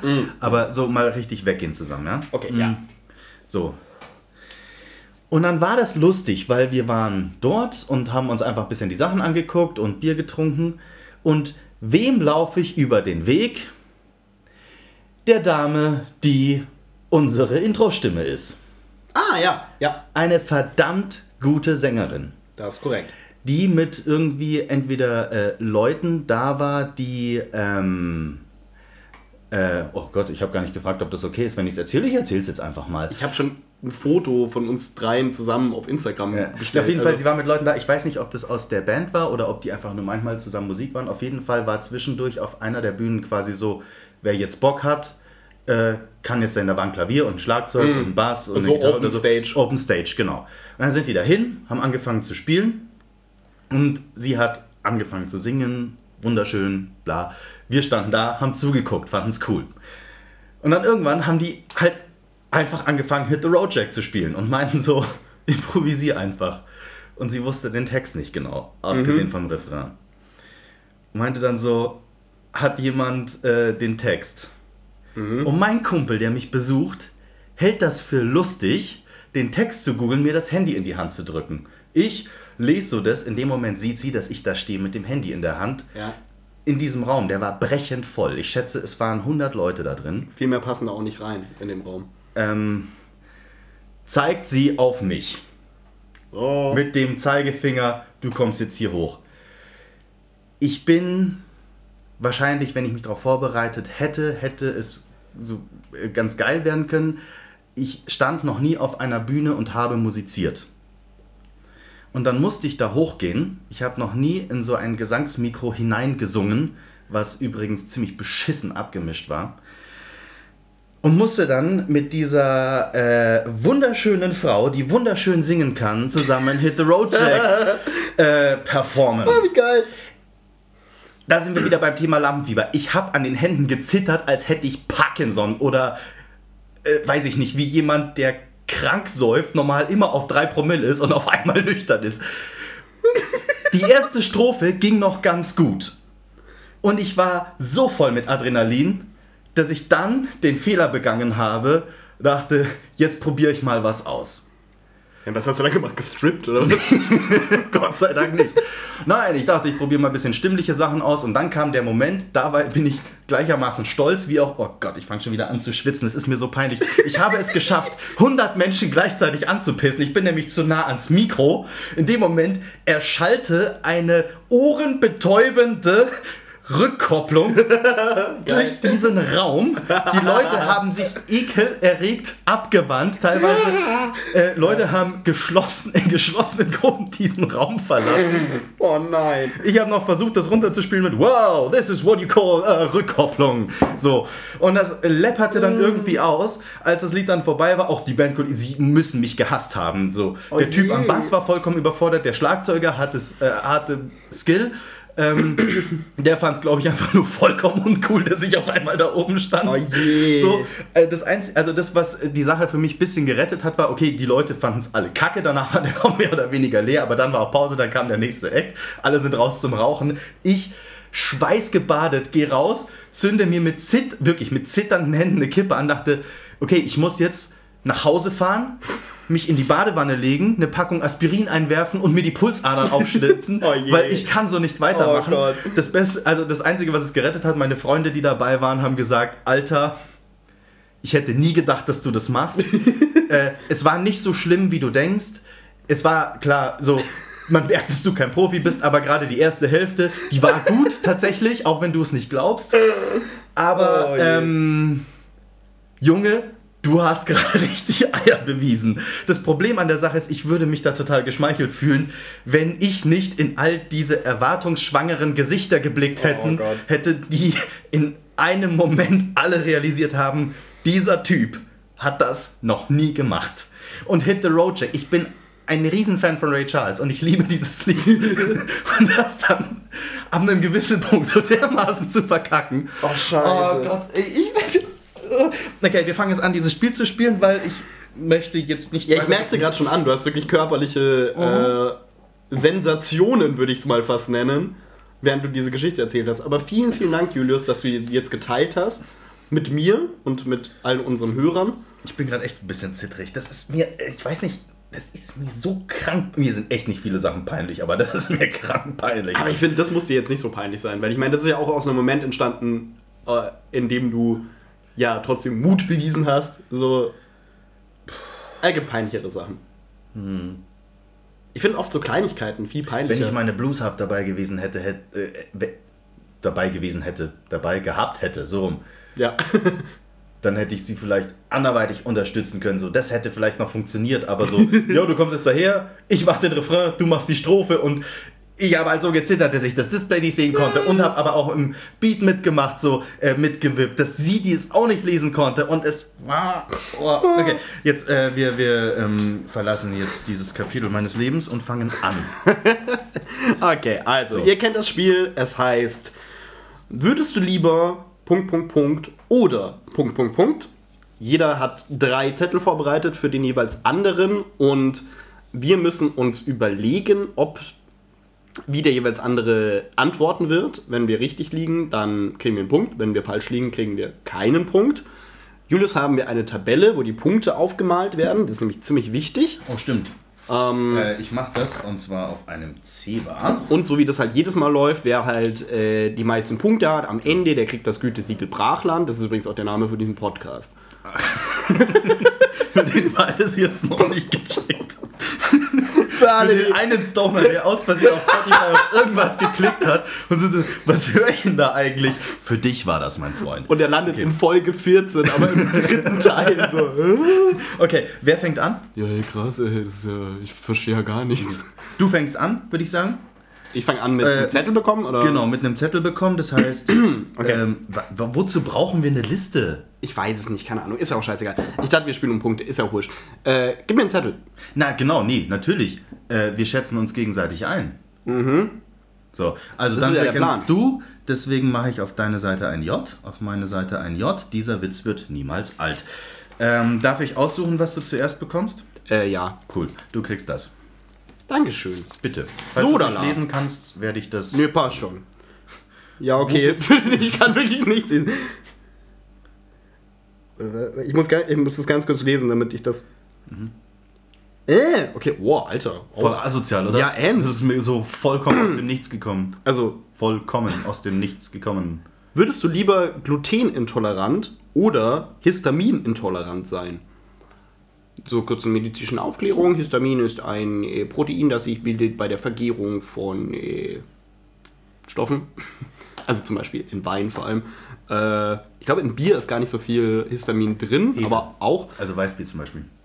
Genau, also alle hefehaltigen ähm, Getränke Aber etc. als pp. passionierter Rotweintrinker oder Sommelier wäre Histaminintoleranz ein bisschen scheiße. Ja, und lieber Gluten oder Histaminintolerant. Also es ist so ein bisschen Pest oder Cholera. Ähm, ich glaube, uff, da dumm. Ähm, ich glaube tatsächlich, dass man um Gluten relativ gut rumkommt, wenn mich nicht alles täuscht. Aber boah, ich muss mir gerade versuchen, die Scale des Kein Problems. Bier, kein Weizen. Naja, stimmt auch wieder. Fuck. Ja. Ei. Ah, damn it. Ich glaube, dass Histamin weniger Sachen aus. Nee, Schmarrn, andersrum. Wenn ich glutenintolerant wäre, glaube ich, könnte ich noch mehr Sachen mir zuführen, die ich sehr gerne mag. So wie Brot zum Beispiel. Oder ähm, ein Bierchen. Oder. Oder könntest du nicht zuführen, wenn du Gluten Äh, ah, fuck, ich, ich schmeiß gerade die Begriffe durcheinander. Ähm, nee, ich wäre lieber histaminintolerant. Also, weil dann kann ich halt keinen Wein saufen, aber das ist okay. Okay, damit cool. damit komme ich klar. Punkt für Julius. Hey! Hätte ich mir jetzt auch so gedacht. Ja, aber das war einfach. Ja.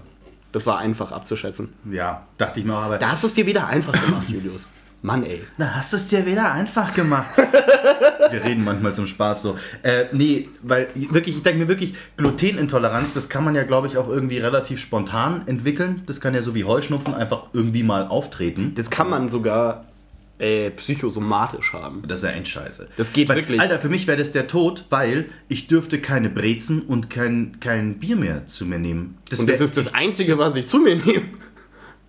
Ja, also die Brezen eher so als Morgendratzel zwischendurch nach der 10. Frühstückshalben. Nee, aber ernsthaft, das wäre bei mir wahrscheinlich tatsächlich eine, eine Schmälerung ähm, des Lebens. Aber ich müsste tatsächlich, um die Frage richtig gut zu beantworten, äh, nochmal nachgoogeln, wo das alles drin ist. Weil nicht, dass jetzt irgendwo noch Histamine drin sind, äh, was mich ent Also von Histam hinten erwischen äh, würde. Histaminintoleranz ist echt scheiße, weil das ist voll, also voll die allumfassende Intoleranz. Mhm. Ich habe äh, ähm, vor äh, geraumer Zeit mal einen Job gehabt, wo eine Kollegin ähm, eben das frisch als Diagnose hatte Mhm. und alle so, wow, du hast ja voll die grünen Sachen, voll den, äh, das, den gesunden Snack mitgebracht und sie so, ja, nee, mein Arzt hat mir gesagt, ich bin jetzt irgendwie histaminintolerant und das ist voll scheiße, weil ich kann jetzt auf einmal nichts mehr essen und keinen Rotwein mehr trinken und kein gar nichts machen so.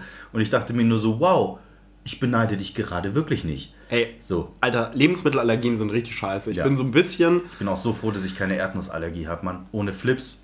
ich bin manchmal so ganz, ganz, ganz, ganz leicht so diese komische Apfel-Nuss-Kreuzallergie, die es da gibt. Äh, aber auch nur so, also so minimal, so dass es halt manchmal ein bisschen auf der Zunge bitzelt.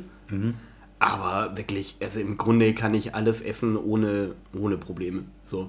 Also wirklich, mein, das einzige Problem, was ich habe, ist, wenn mir was nicht schmeckt, so ungefähr. Ähm, da bin ich sehr froh drum. Weil das echt nervig ist, auf jeden Fall. Und ich meine, ich habe jetzt so mit meinem Vegetarier-Sein mir ein, eine Art zu essen ausgesucht, die jetzt auch immer, also wo du auch schon immer gucken musst, ja, okay, hm, bla. Ähm, Ich glaube, so Tomaten gehen nicht bei Histaminintoleranz oder boah, so. fuck, das ist auch Ich meine, kein Caprese mehr ist schon echt scheiße, aber ich ich meine, liebe halt Tomaten, ey. aber das Gut. ist jetzt, das ist jetzt absolutes. Ja, ja, das ist Halbwissen, kein- ja. ja, das ist Oder Achtelwissen. Viertelwissen, Achtelwissen, ja, irgendwie sowas. Okay, Äh, ich bin dran. Jo, du kriegst äh, Dinner. Okay. So viel Spaß. Ja. Na, Würdest liebt ihr du ASMR lieber- auch so sehr? Nein, Entschuldigung, lesen Sie bitte. Nein. kein Mensch ever. Würdest du lieber nachts und ohne Erinnerung Nackt. auf den. Ach, nackt. Ex Nackt extra und, das K hier ausgemalt. würdest du lieber nackt und ohne Erinnerung auf dem Marienplatz aufwachen, okay, Dienstagvormittag, oder Mhm. im Vollrausch Scheiße gebaut haben und dich an alles erinnern? Ich konnte es nicht so gut in diese Frage packen, aber also deine Alternativen sind, entweder hast du halt, genau, was, halt völlig ohne Erinnerung nackt auf an einem öffentlichen Ort oder, und weißt halt nichts mehr, ne? Oder du weißt halt ganz genau, was du gemacht hast. So, letzte Nacht, ich weiß, was du letzte Nacht gemacht hast. Was dir lieber? Ist in diesem Szenario jetzt äh, inkludiert, dass ich, wenn ich nach, äh, nackt dort aufwache, äh, auch irgendeinen Scheiß angestellt habe und mich einfach nicht mehr dran erinnere? Weißt du nicht. Ach so. Nein, Das ist ja der Gag da dran, weil du kannst, du hast keine Erinnerung Auf mehr. jeden Fall, äh, dass ich mich dran erinnere. Alter, yes. Punkt? Ja, Cool. Ähm, ja. Uncool für dich, cool für mich. Punkt nee, für mich. weil äh, mich macht das wahnsinnig. Eine meiner größten Ängste ist, dass ich irgendwann an Demenz erkranke. Und mich okay, an jetzt- Dinge jetzt nicht mehr in- erinnere. Ich Ja. äh, finde das furchtbar. Ich habe in meinem Leben Gott sei Dank auch noch nicht viel Filmrisse gehabt Mhm. und ich finde, das ist ein, wenn man das mal hatte, was wahrscheinlich die meisten unserer Hörer auch mal erlebt hatten, ich finde, das ist kein besonders schönes Gefühl. Nicht zu wissen, was passiert ist. Nee. Und abgesehen davon, ich meine, wenn du mal erzählen kannst, "Hö, ich bin da nackt irgendwo aufgewacht und konnte mich an nichts erinnern, das klingt im ersten Moment wie eine schöne Anekdote, aber ganz ehrlich, ich bin da nackt im Zentrum von München, ich muss dann erstmal nach Hause fahren oder was weiß ich. Äh, nee, da habe ich lieber Scheiß gebaut und erinnere mich dran und habe dann die Möglichkeit äh, zu handeln. Anstatt dass dann in zehn Jahren kommt, ah übrigens, äh, hier Herr Brach, ich bin jetzt hier vom SEK, Sie müssen jetzt mal bitte mitkommen. scheiße, ja. Sie erinnern sich doch sicherlich noch so. Nein, tue ich nicht. Ja gut, du kriegst es trotzdem lebenslänglich. Bisschen ungeil. Ja, okay, du musst jetzt keinen umgebracht haben, so, aber. Ähm, nee, aber das, ja, so habe ich mir das nämlich auch gedacht. Nee, es kann ja auch sein, dass ich DVDs raubkopiert habe im großen Stil. Vielleicht hast du eine DVD auf einer Bohrinsel angeschaut. Boah, da, dafür da gibt es du- halt safe ein paar Jahre. Ja, auf jeden Fall. Gibt es eigentlich diese Kinowerbung noch, wo die vor dem Gefängnis singen? Nee, die gibt's nicht mehr, aber die war. Aber die war so geil. Mama, wann kommt Papa nach Hause? Noch dreimal singen. Happy Birthday to you! Das war so geil. Alle, die diese Werbung nicht kennen, denken sich jetzt so, was, Was ist hier hier gerade Aber die passiert? kennt halt legit jeder. So. Auch übrigens, äh, mein Onkel hat mal was Schönes gesagt. Dieser ganze, das was bei DVDs vorne rankommt, dieses hier Raubkopierer sind voll die bösen Menschen, so, Mhm. das hilft niemandem. Weil die Leute, die nicht Raubkopieren, müssen sich das anschauen. Ja, klar. Und die Leute, die Raubkopieren, schneiden es halt weg so. Exakt. Das trifft Okay. da die Falschen, ja. Du bekommst jetzt folgende Frage. Okay. Und zwar, da freue warte ich kurz. mich ja drauf. Warte kurz, warte kurz. Ich muss kurz. Soll ich noch irgendwie eine Nummer sagen oder eine Kategorie? Äh, oder? du bekommst. Oh, du darfst dir aussuchen. Links oder rechts? Äh, oder oben, links? Mitte, links. Links möchte ich. Mein links oder dein links? Das da. Das ist dein links. Okay. Würdest du lieber mit deinem besten Freund oder deiner Traumfrau auf die Wiesen gehen? Alter, das ist eine gute Frage. Das ist echt eine gute Frage. Ähm, weil das nämlich ziemlich viel.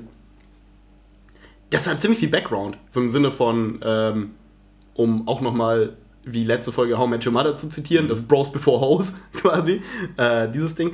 Würdest du lieber mit deinem besten Freund oder deiner Traumfrau auf die Wiesen gehen? Ähm, okay, in diesem, in diesem fiktiven Szenario, bin ich dann mit der Traumfrau schon zusammen oder ist das ein Date? Das ist nämlich ein wichtiger Unterschied. Das musst du jetzt nochmal kurz Ähm. eingrenzen. Nein, du bist nicht zusammen. Okay, also ich würde quasi ein Date haben mit der. Nicht, So, äh, oder ja, oder keine Ahnung, also nicht unbedingt ein Date, aber du hast jetzt die Möglichkeit, etwas zu machen. Okay. In diesem Fall Ja. auf die Wiesen zu gehen. Lädst, also Aber ich bin jetzt nicht, ich bin jetzt mit meiner Traumfrau, bin- da bin ich jetzt noch mit der noch nicht zehn Jahre zusammen oder so. Nein. Shit. Okay, gut. Alles klar. Äh, okay. Ähm. Oh, schwierig, schwierig, schwierig. Äh, Frau. Echt? Ja, voll. Oder Wow, okay, kein Punkt für Julius. Sad, tut mir leid. Ich hätte den besten Freund genommen. Nee, ähm. Ich wäre gerne, ich wäre gerne so jemand, der dann sagt, so, ja, okay, äh. Die, die Freunde sind mir. mir die. Freunde sind mir wichtiger, Sportzeit. Äh, aber nee. Es geht gar nicht mal darum, die Freunde sind mir wichtiger. Wenn ich zum Beispiel auf die Wiesen gehe, dann will ich halt einfach einen Grilbigen haben. Und ähm, für ein Date ist die Wiesen echt nicht der beste. Ja, aber es ist deine. Traumfrau. Alter, es ist deine Traumfrau. Ja, aber mit der kann ich doch auch zum Franzosen nebenan gehen. Ja, ist mir wurscht, aber zum Franzosen nebenan.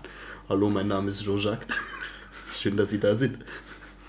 Ich werde Sie heute Abend malen.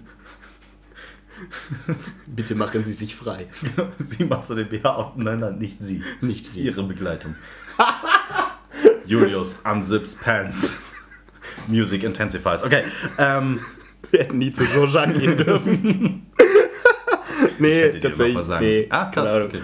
Äh, nee, weil es ist so ein bisschen so once in a lifetime mäßig, so mit der Traumfrau. Ähm, das muss man nutzen, die Gelegenheit. Der, die Freunde verzeihen dir das. Das ist jetzt ja nicht. Also, Es ist eine Entweder-Oder. mit wem? Nee, genau. Also, also es wäre jetzt eher so geplant. So, mit wem gehst, würdest du lieber einen schönen Wiesenabend verbringen? Und das wäre halt bei mir, wären das die Freunde, weil mit denen, weiß ich so, ja, mit Wiesen. Ja, okay, verstehe ich schon. Ja, ja. Wies- Aber nee, alles gut. Okay. Nee, Krass. aber- Okay, äh, Johannes liegt aktuell vorne, wenn ich jetzt verkacke. So schaut's aus. Äh, so, nein. lala. Wenn du Ähm, richtig liegst, so rum. ja, dann bleiben wir eh gleich. Ble- Bleiben wir gleich beim, im gleichen Thema, im gleichen äh, Monat, in der gleichen Ich Stadt. finde es übrigens schön, dass, dass du das würdest du lieber und das oder mit einem anderen Stift geschrieben hast, in einer anderen Farbe. Okay, also würdest du lieber einen Gutschein für freie Verpflegung auf der Wiesen haben? Du hast Wiesen falsch geschrieben, in Klammern jedes Jahr. Oder Hab ich nicht. 5000 Euro pro Monat für Essen bestellen bekommen. Also die 5000 habe ich mir ausgedacht im Sinne von, also du kannst quasi for free Essen bestellen, Mhm. immer. So. Aber nicht während der Wiesen. Das ist wichtig. Wiesen schreibt man nicht Wiesen, wie der Plural von Wiesen. Es ist halt ein Witz, Mann. Check's doch. Ähm, Das ist das preußische Wiesen. Schön ist es hier auf ihrer Wiesen. Darf ich ein Maß haben, bitte?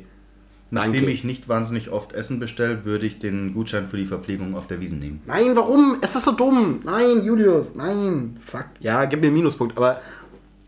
Ah, nein, es ist so dumm. Du musst in bigger scale denken. Alter, du bist endversorgt. Immer. Jeden Monat. Du musst dir nie wieder Sorgen machen über Essen kochen oder irgendwas machen. Ja, aber es ist wieder so, dass ich mir halt denke so, nee, keine Ahnung. Lieber gehe ich auf die Wiesen und muss, äh, muss da nichts zahlen. Nein, ah, aber wie viel Geld du sparst das ganze Jahr lang, wenn du nicht für Essen ausgibst. Weißt du, wie viel Kohle du auf der Wiesen hast? Dann? Für den Monat? Für die, also für die Wochen? Na, weil, nö, ich finde das, ich find das so rum cooler. Gut. Ja, das- das doch aber was natürlich cool ist, wenn man das macht, ist, dass man dann, wenn man selber for free ist, dann kann man dann Leute einladen. Und auf der Wiesen Leute einladen, ist, geht einfach nicht, weil du musst halt, Mhm. Ahnung, du brauchst halt drei äh, Eigentumswohnungen so ungefähr und Gold Ja, und zu danach Hause. musst du eine davon verpfänden und kriegst sie nie wieder, damit du einen Wiesenabend deinen Genau, die musst du an so einen Immobilienhai verkloppen dann irgendwie, äh, der das dann äh, Luxus du saniert. Eine Million Geld und das ist dann an einem Abend äh, weg, wenn du mit drei Leuten dorthin gehst. Wie viel ist diese Wohnung wert? Eine Million Geld. Das ist eine komische Währung. Aber gut, ja. Aber das finde ich Okay. cool. Das will ich mal machen. Ich will mal äh, so Ents wie Kohle haben, dass ich so auf der Wiesen so Leute, also gar nicht mit, gar nicht protzig, sondern du kannst einen Tisch reservieren, wo du deinen Mindest und sagen so, hey Leute, geht auf mich, so, weißt du, ich meine. Aber also, das kann man schon mal machen in der Bar oder sowas, an einem Geburtstag, aber Alter, Wiesen ist halt so behindert teuer. Geh da mit zehn so, Leuten hin, wenn sich jeder was zu essen und eine Maß bestellt, musst du in dieser Runde 300 Euro bezahlen ungefähr. Ja, für die erste Runde. Für eine Runde, Ja, genau. ja, genau. Ja. Aber hätte. ja, oh, ja, ja. Also ein bisschen der Frosch aus dem äh, Hals geklettert. Ne? Entschuldigen Sie, ich muss mich kurz räuspern.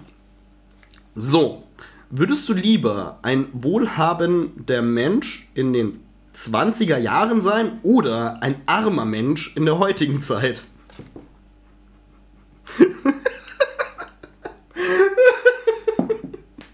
okay, erste Frage, wie arm, how poor are we talking? Äh, weil, Unterhalb der Armutsgrenze. weil das ist so ein bisschen, wäre es jetzt so wie jetzt oder Nein, nein. anders? Du bist kein armer Mensch. Nein. Aber halt, wo so du- richtig arm, arm. Also nicht nur von der Hand in den Mund, sondern Mhm. so, dass du, ja, das, was du unter Armut betrachtest. So, Mhm. ich habe nicht genug, um zu essen. Oh, das ist super schwierig, weil ich meine, die 20er Jahre, was witzig ist, weil wir die bald wieder erreicht haben, fällt mir gerade auf. Oh ja. Ähm, ich habe halt keine Ahnung. hier, um das zu präzisieren, die 1920er ja, ja, Jahre. ist klar. Ähm, ich weiß halt nicht, wie es da war. Also, man kennt halt quasi nur die, die shiny und äh, kulturträchtigen, weiß ich nicht, hochwertigen zivilisatorischen Auswüchse dieser Zeit. Ähm, weil, wann, wann war Great Depression hier, Black Monday und so? Black Friday war sie- 1927, glaube ich, oder sowas. Äh, also so lange läuft es auch nicht gut. Ne? Nee, nee, ich meine, also jetzt abgesehen davon, sondern äh, du bist in dieser Epoche, Ja, also ja. 100 Jahre äh, rückgespult von jetzt, Mhm.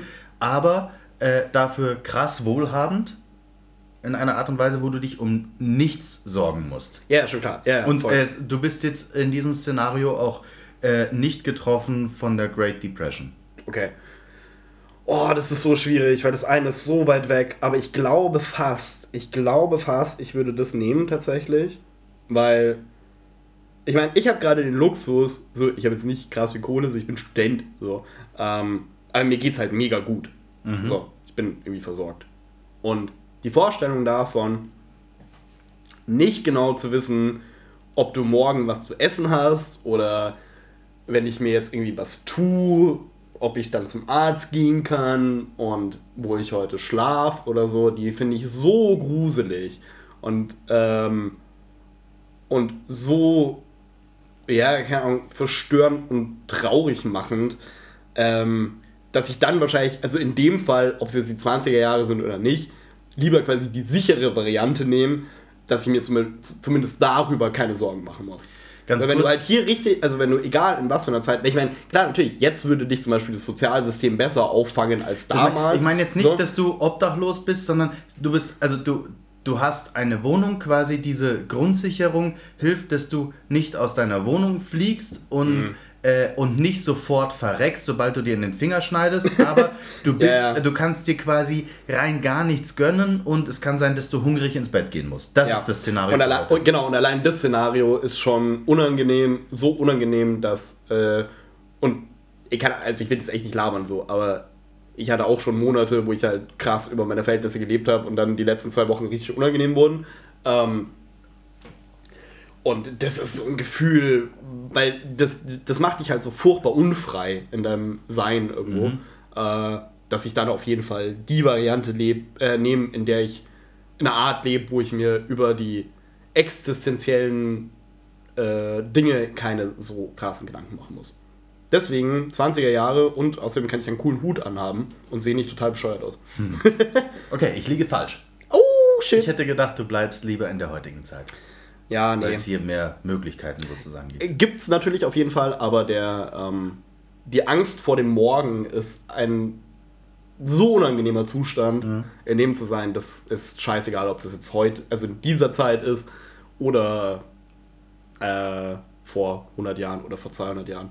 Das ist immer so gewesen, finde ich. Da gibt es auch so, gibt's so einen Sketch von äh, Louis C.K., überaus umstritten etc., ähm, aber der hat, also auch wegen diesem ganzen hier, bla, Se Sexual Harassment und äh, Weinstein etc. Ich will den jetzt gar nicht irgendwie cool machen oder so, aber der hat halt ein Ding mal, ein Sketch gemacht, der trifft es halt ganz gut auf den Punkt, ähm, wo er meint, also er als weißer Mittelstandsmann oder so weißer Typ halt, äh, so ihm würde es, du könntest ihn in eine Zeitmaschine setzen und es gibt kein, keine Zeit, in dem er nicht, also in dem es ihm nicht, ihm nicht gut gehen würde. So ungefähr. So alle, alle anderen haben richtig krass aufs Maul bekommen, äh, aber er darf sich eigentlich über gar nichts beschweren, so ungefähr, weil ähm, in, es in keinem Szenario im Grunde genommen für ihn so eine, so eine Art von, äh, hier, wie heißt es, Repression oder Repressial, Repressalien gab. Ähm, und das ist halt eben auch dieses Ding, so quasi dieses Wissen darum, dass es dir halt morgen Minimum so gut geht wie heute, ist schon wertvoll irgendwo, auch für seine eigene Psyche, glaube ich. Gut, dann letzte Runde. Ähm, Damit steht, könnte es entschieden werden. Wenn du jetzt falsch- gerade nee, wenn ich jetzt falsch liege. 1 zu 1, genau. ah nee, wenn ich jetzt richtig liege, dann äh, Ansonsten müssen wir Spontanrunde machen, ja? das ist korrekt. Bitte sehr. Okay. Würdest du lieber mit Jan Hofer Tequila saufen oder mit Anne Will Shisha rauchen? Das ist voll gecheatet, weil du hundertprozentig wusstest, wie ich darauf antworten werde. Du blöde Kuh. Du blöde Kuh. Ich würde lieber Shisha rauchen als Tequila trinken. Aber ich würde so viel lieber mit Jan Hofer abhängen als mit Anne Will. Genau das, ist, genau das weiß und ich und genau deswegen habe ich dir die Frage so Also gestellt. du liegst richtig, dann greifen wir mal, oder? du hast dich ja so nicht entschieden. Ich würde lieber mit Jan Hofer Tequila saufen. Yes, okay, da hatte ich recht. Okay. Also, um das vorwegzunehmen, ja, Johannes Siegel hat schon wieder das Gütesiegel Brachland erhalten. Kleiner Tusch. aber das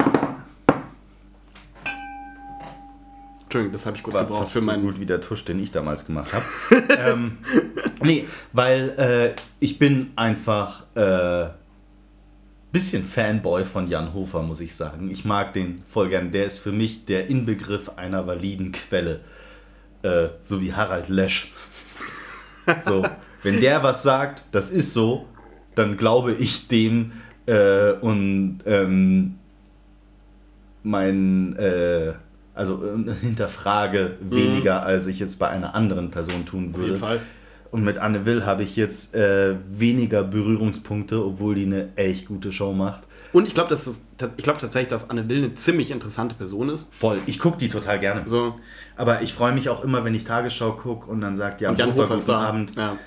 Ich habe übrigens, habe ich dir das mal erzählt, wenn ich Tagesschau gucke, was jetzt, wo ich keine Glotze mehr habe, nicht mehr so oft ist. Aber Mhm. als ich noch eine hatte, habe ich das fast jeden Tag gemacht. Die sagen ja immer guten Abend, dann grüße ich immer zurück. Sag ich auch immer Hallo oder Hallo Jan oder ebenfalls guten Abend. Total behindert, aber Das machen sie beim, äh, beim Aufwachen-Podcast, wo sie immer Nachrichten schauen und äh, wenn sie dann Tagesthemen mit Ingo Zamparoni äh, abspielen, dann, weil sie haben so einen leichten Hass auf Ingo Zamparoni, weil er halt immer viel so komische Scheiß, also komische Weirdo-Moderation macht, so, die so nach Schema F funktionieren, deswegen nennen sie das auch immer Ingo-Bingo, also dass du quasi halt Sätze und Begriffe eh schon vorher weißt quasi, was er sagt. Und das ist halt jedes Mal so, dann spielt sie den Clip ab und er so, guten Abend. Und dann sagt einer von einem von den beiden in dieser Mainzelmännchen-Stimmung so, guten Abend! und das passt halt so gut. Das, das erinnert mich gerade ein bisschen dran. Ja, ich dachte, äh, ich dachte, ich krieg dich jetzt damit, dass du da echt dran knabbern musst, weil ich weiß, dass du nicht der größte Tequila-Fan bist. Das ist ja das Ironische. Ich war ja früher ein riesen Tequila-Fan. Ich habe in Zeiten, als man sich das noch erlauben konnte, Bis zur Stunde Null. Was ist dann mit passiert? Anfang 20, nee, also wirklich, ich habe früher voll gerne Tequila getrunken, auch so Hauspartys, weißt du, so mit 19 oder 20, hätte ich den Scheiß aus der Flasche gesoffen, immer Oh. oh. Tequila-Runde äh, angesagt. Ähm, Aus der Flasche, ist Und jetzt hart. mittlerweile ist es so, wenn ich Tequila trinke an einem Abend, weiß ich, dass der nächste Tag nicht stattfindet. das letzte Mal, dass ich Tequila getrunken habe, war an meinem Geburtstag. Und das war Hm, ja, ja. einfach das Äquivalent einer Festplatten-Defragmentation. So heißt Defragmentierung, Das Wort. ja. Defragmentierung, ja. Ähm, ich hatte keinen richtigen Filmriss, aber ab dem Zeitpunkt des ersten Tequilas wurde es irgendwie ein bisschen grau und schwammig alles. Äh, bis ich dann wieder daheim war. Also jetzt nichts Mhm. Eskalatives, aber so, Äh, wo so, ja, das, was du erzählt hast, und ich so, "Nein, das habe ich echt erzählt, keine Ahnung, ich erinnere mich nicht mehr daran. Fuck. Woran lag das? Oh, wir hatten Tequila, alles klar. Aber das ist wirklich das Dumme, wenn ich, wenn ich mir den Tag danach frei halte. Und wir haben einen Freund, der macht das zuverlässig. Gibt es immer den, der irgendwann schreit, Tequila! Ja. Und obwohl ich es besser weiß, das heißt immer, jo, bin ich dabei. Ja, das ist so ein bisschen Pavlovsch, pa äh, Pavlovscher Hund. Ich habe, glaube ich, die Geschichte schon mal erzählt, aber noch nicht im Podcast. Und zwar meine wahrscheinlich härteste Tequila-Erfahrung war, dass wir ein Trinkspiel gespielt haben bei uns in der WG. Und zwar haben wir Austin Powers Goldständer geschaut. Und die Challenge war quasi immer, wenn er äh, Baby sagt, dass wir dann einen Shot nehmen. Alter, wir wussten nicht, auf was wir uns einlassen. Und zwar das, wir hatten alle den Film Ewigkeiten nicht gesehen. Der sagt halt in den ersten fünf Minuten, glaube ich, irgendwie 15 Mal oder so sagt der Baby in allen Varianten. Also in dieser geilen Austin Powers, die Zähne sind viel zu groß für seinen Mund-Manier. Äh, so. Und wir haben, glaube ich, in Film, also Filmzeit haben wir so eine halbe Stunde geschafft oder so. Die, und das hat anderthalb Stunden gedauert um eine halbe Stunde Film zu gucken, weil wir ja die ganze Zeit pausieren mussten, neuen Shot einschenken, halt die ganze Zeit äh, Tequila gebechert werden lassen. Und seitdem habe ich auch so ein bisschen, ich bin ein bisschen vorsichtiger geworden, was das angeht, auf jeden Fall. Ich habe auch mal so ein Trinkspiel gemacht. gut- gut- Public Enemies geguckt und dann den Antiguo äh, Tequila, den schwarzen Tequila von Sierra äh, getrunken währenddessen. Und zwar auch mit viel zu vielen Sachen. Wenn du siehst, wie jemand erschossen wird äh, oder bei so Sachen. Okay, halt immer. Und ich habe halt, also keine Ahnung, während des Films äh, eine Dreiviertelflasche Tequila getrunken und mir ging es an dem nächsten Tag echt gar nicht mal Ja, so komisch, gut. woran wird das jetzt gelegen haben? Das war, und da war ich, da war ich noch relativ jung. Ähm, da war ich, glaube ich, 20. Mhm. Und das war das erste Mal, dass ich mich vor 15 Uhr am Folgetag nicht aus dem Bett bewegen konnte, weil ich so dermaßen schlecht beieinander war. So dass nicht gerade noch so ein Arzt reinkommt und dir mit so einem Piekser so in die, in die Zehen reinsticht, so spüren sie das. Ja, Tequila ist wirklich, das, das ist der Das war Kercher, gut, das ist der Kercher fürs Gehirn. Ja. Also das macht einfach so, so, okay, alles weg. Das ist so dieses, ja, dieser Knopf, wenn du aus Versehen bei einem USB-Stick auf Formatieren klickst. So. ja, genau. Das ist Tequila. Wollen Sie das wirklich? Ja. Eieiei. Din, din, din, din, din. Loch. Und Daraufhin wachst du nackt am Marienplatz auf und erinnerst dich an nichts. Genau, neben Just dir, Tequila neben, neben dir liegt Jan Hofer.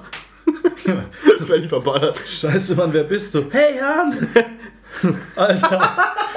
Wohne ich nicht eigentlich in Hamburg? Ja, wo sind wir? Ich glaube in München. Wie sind wir denn hierher gekommen? Ich weiß es nicht. Wie viel Uhr ist Wir es? haben uns in Frankfurt getroffen. Ich musste eine Viertelstunde Tagesthemen moderieren. Buchen Sie mir einen Helikopter. Guten Abend. Hey, falls Jan Hofer das mal hört, diesen Podcast, ähm, können wir bitte mit Jan Hofer chillen? Ich habe Endbock mit Jan Ja, Hofer zu bitte, chillen. bitte, bitte, bitte. Auf jeden Fall. Ich mag diesen Menschen so gerne. Ja, ich weiß auch nicht warum, aber Ja, er ist halt so, Keine Ahnung. so eine Konstante irgendwie. Ne? Wir haben in einer Rhetorikveranstaltung in meinem Studium mal über das Thema Glaubwürdigkeit und Authentizität gesprochen. Und äh, da hieß es eben auch so, dass Authentizität. Au, Alter, das ist voll das behinderte Wort. Hasse Authentizität und eben Glaubwürdigkeit sehr im Auge des Betrachters liegt. Da habe ich halt ihn als Beispiel genommen. Da habe ich gesagt, ja, also keine Ahnung, wenn mir irgendein Penner von der Straße einen Fakt präsentiert, nehme ich den anders wahr, als wenn Jan Hofer mir sagt, das ist so. Und ich weiß nicht. Ja, klar. Also, äh, Quintessenz des Ganzen, wir mögen Jan Jan Hofer, ist bitte komm in Jan diesen Hofer. Podcast, wir würden voll gerne mit dir chillen. Äh, Anfrage an die ARD geht raus. Safe. Hashtag Jan Hofer. Jetzt. Gut. Ich würde sagen, damit sind wir es für heute. Oder? Ja. Hast du noch was? Nö. Cool. Wunderbar. Äh, ich hole jetzt den Tequila, äh, digital. Ähm, Ich habe da noch eine Flasche rumstehen. oh, bitte nicht. We- Weißen oder braun? Weißen kann ich echt nicht trinken. Weißen, ja. Ah, haben dieses Salz-Zitrone-Ding so. Okay, wie krass willst du deine Speiseröhre eigentlich noch vernichten? So? Kannst du auch noch. Kennst so, du diesen Esophagus, den versuchen wir jetzt zuverlässig, so zuverlässig wie es geht, einfach wegzuätzen? Ja, genau, und danach so Shot Klarspüler noch hinterher und dann Bauschaum oben drauf. so, weil ist ja auch schon egal. Dann fünf Minuten warten, zweimal rülpsen, nächste Runde. Sodala. Ihr kennt das Spiel. Julius fasst jetzt nochmal Folge Nummer 14. 14. 14. Pfützen. Pfützen. Wollen wir das jetzt nochmal? Pfützen. Forzen. Das klingt so ein bisschen wie nach Folge Forzen. Ja, ja Folge. Äh, für euch zusammen. Ich untermal das jetzt musikalisch und bedanke mich wie jede Woche sehr, sehr fürs Zuhören. Ich hoffe, dass wir uns nächste Woche wieder hören oder zur nächsten Presseheim. Mein Name ist Johannes Siegel. Vielen Dank fürs Zuhören. Ich verabschiede mich und halt's Maul. Und äh, Das du, klang äh, überhaupt nicht runtergespielt. du- Ja, ja, nee, stimmt, ja.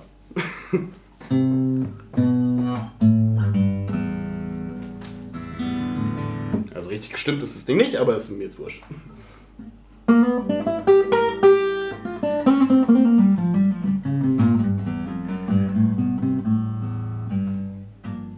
Meine werten Damen und Herren, das war Folge Furzen. Einmal musste ich die machen.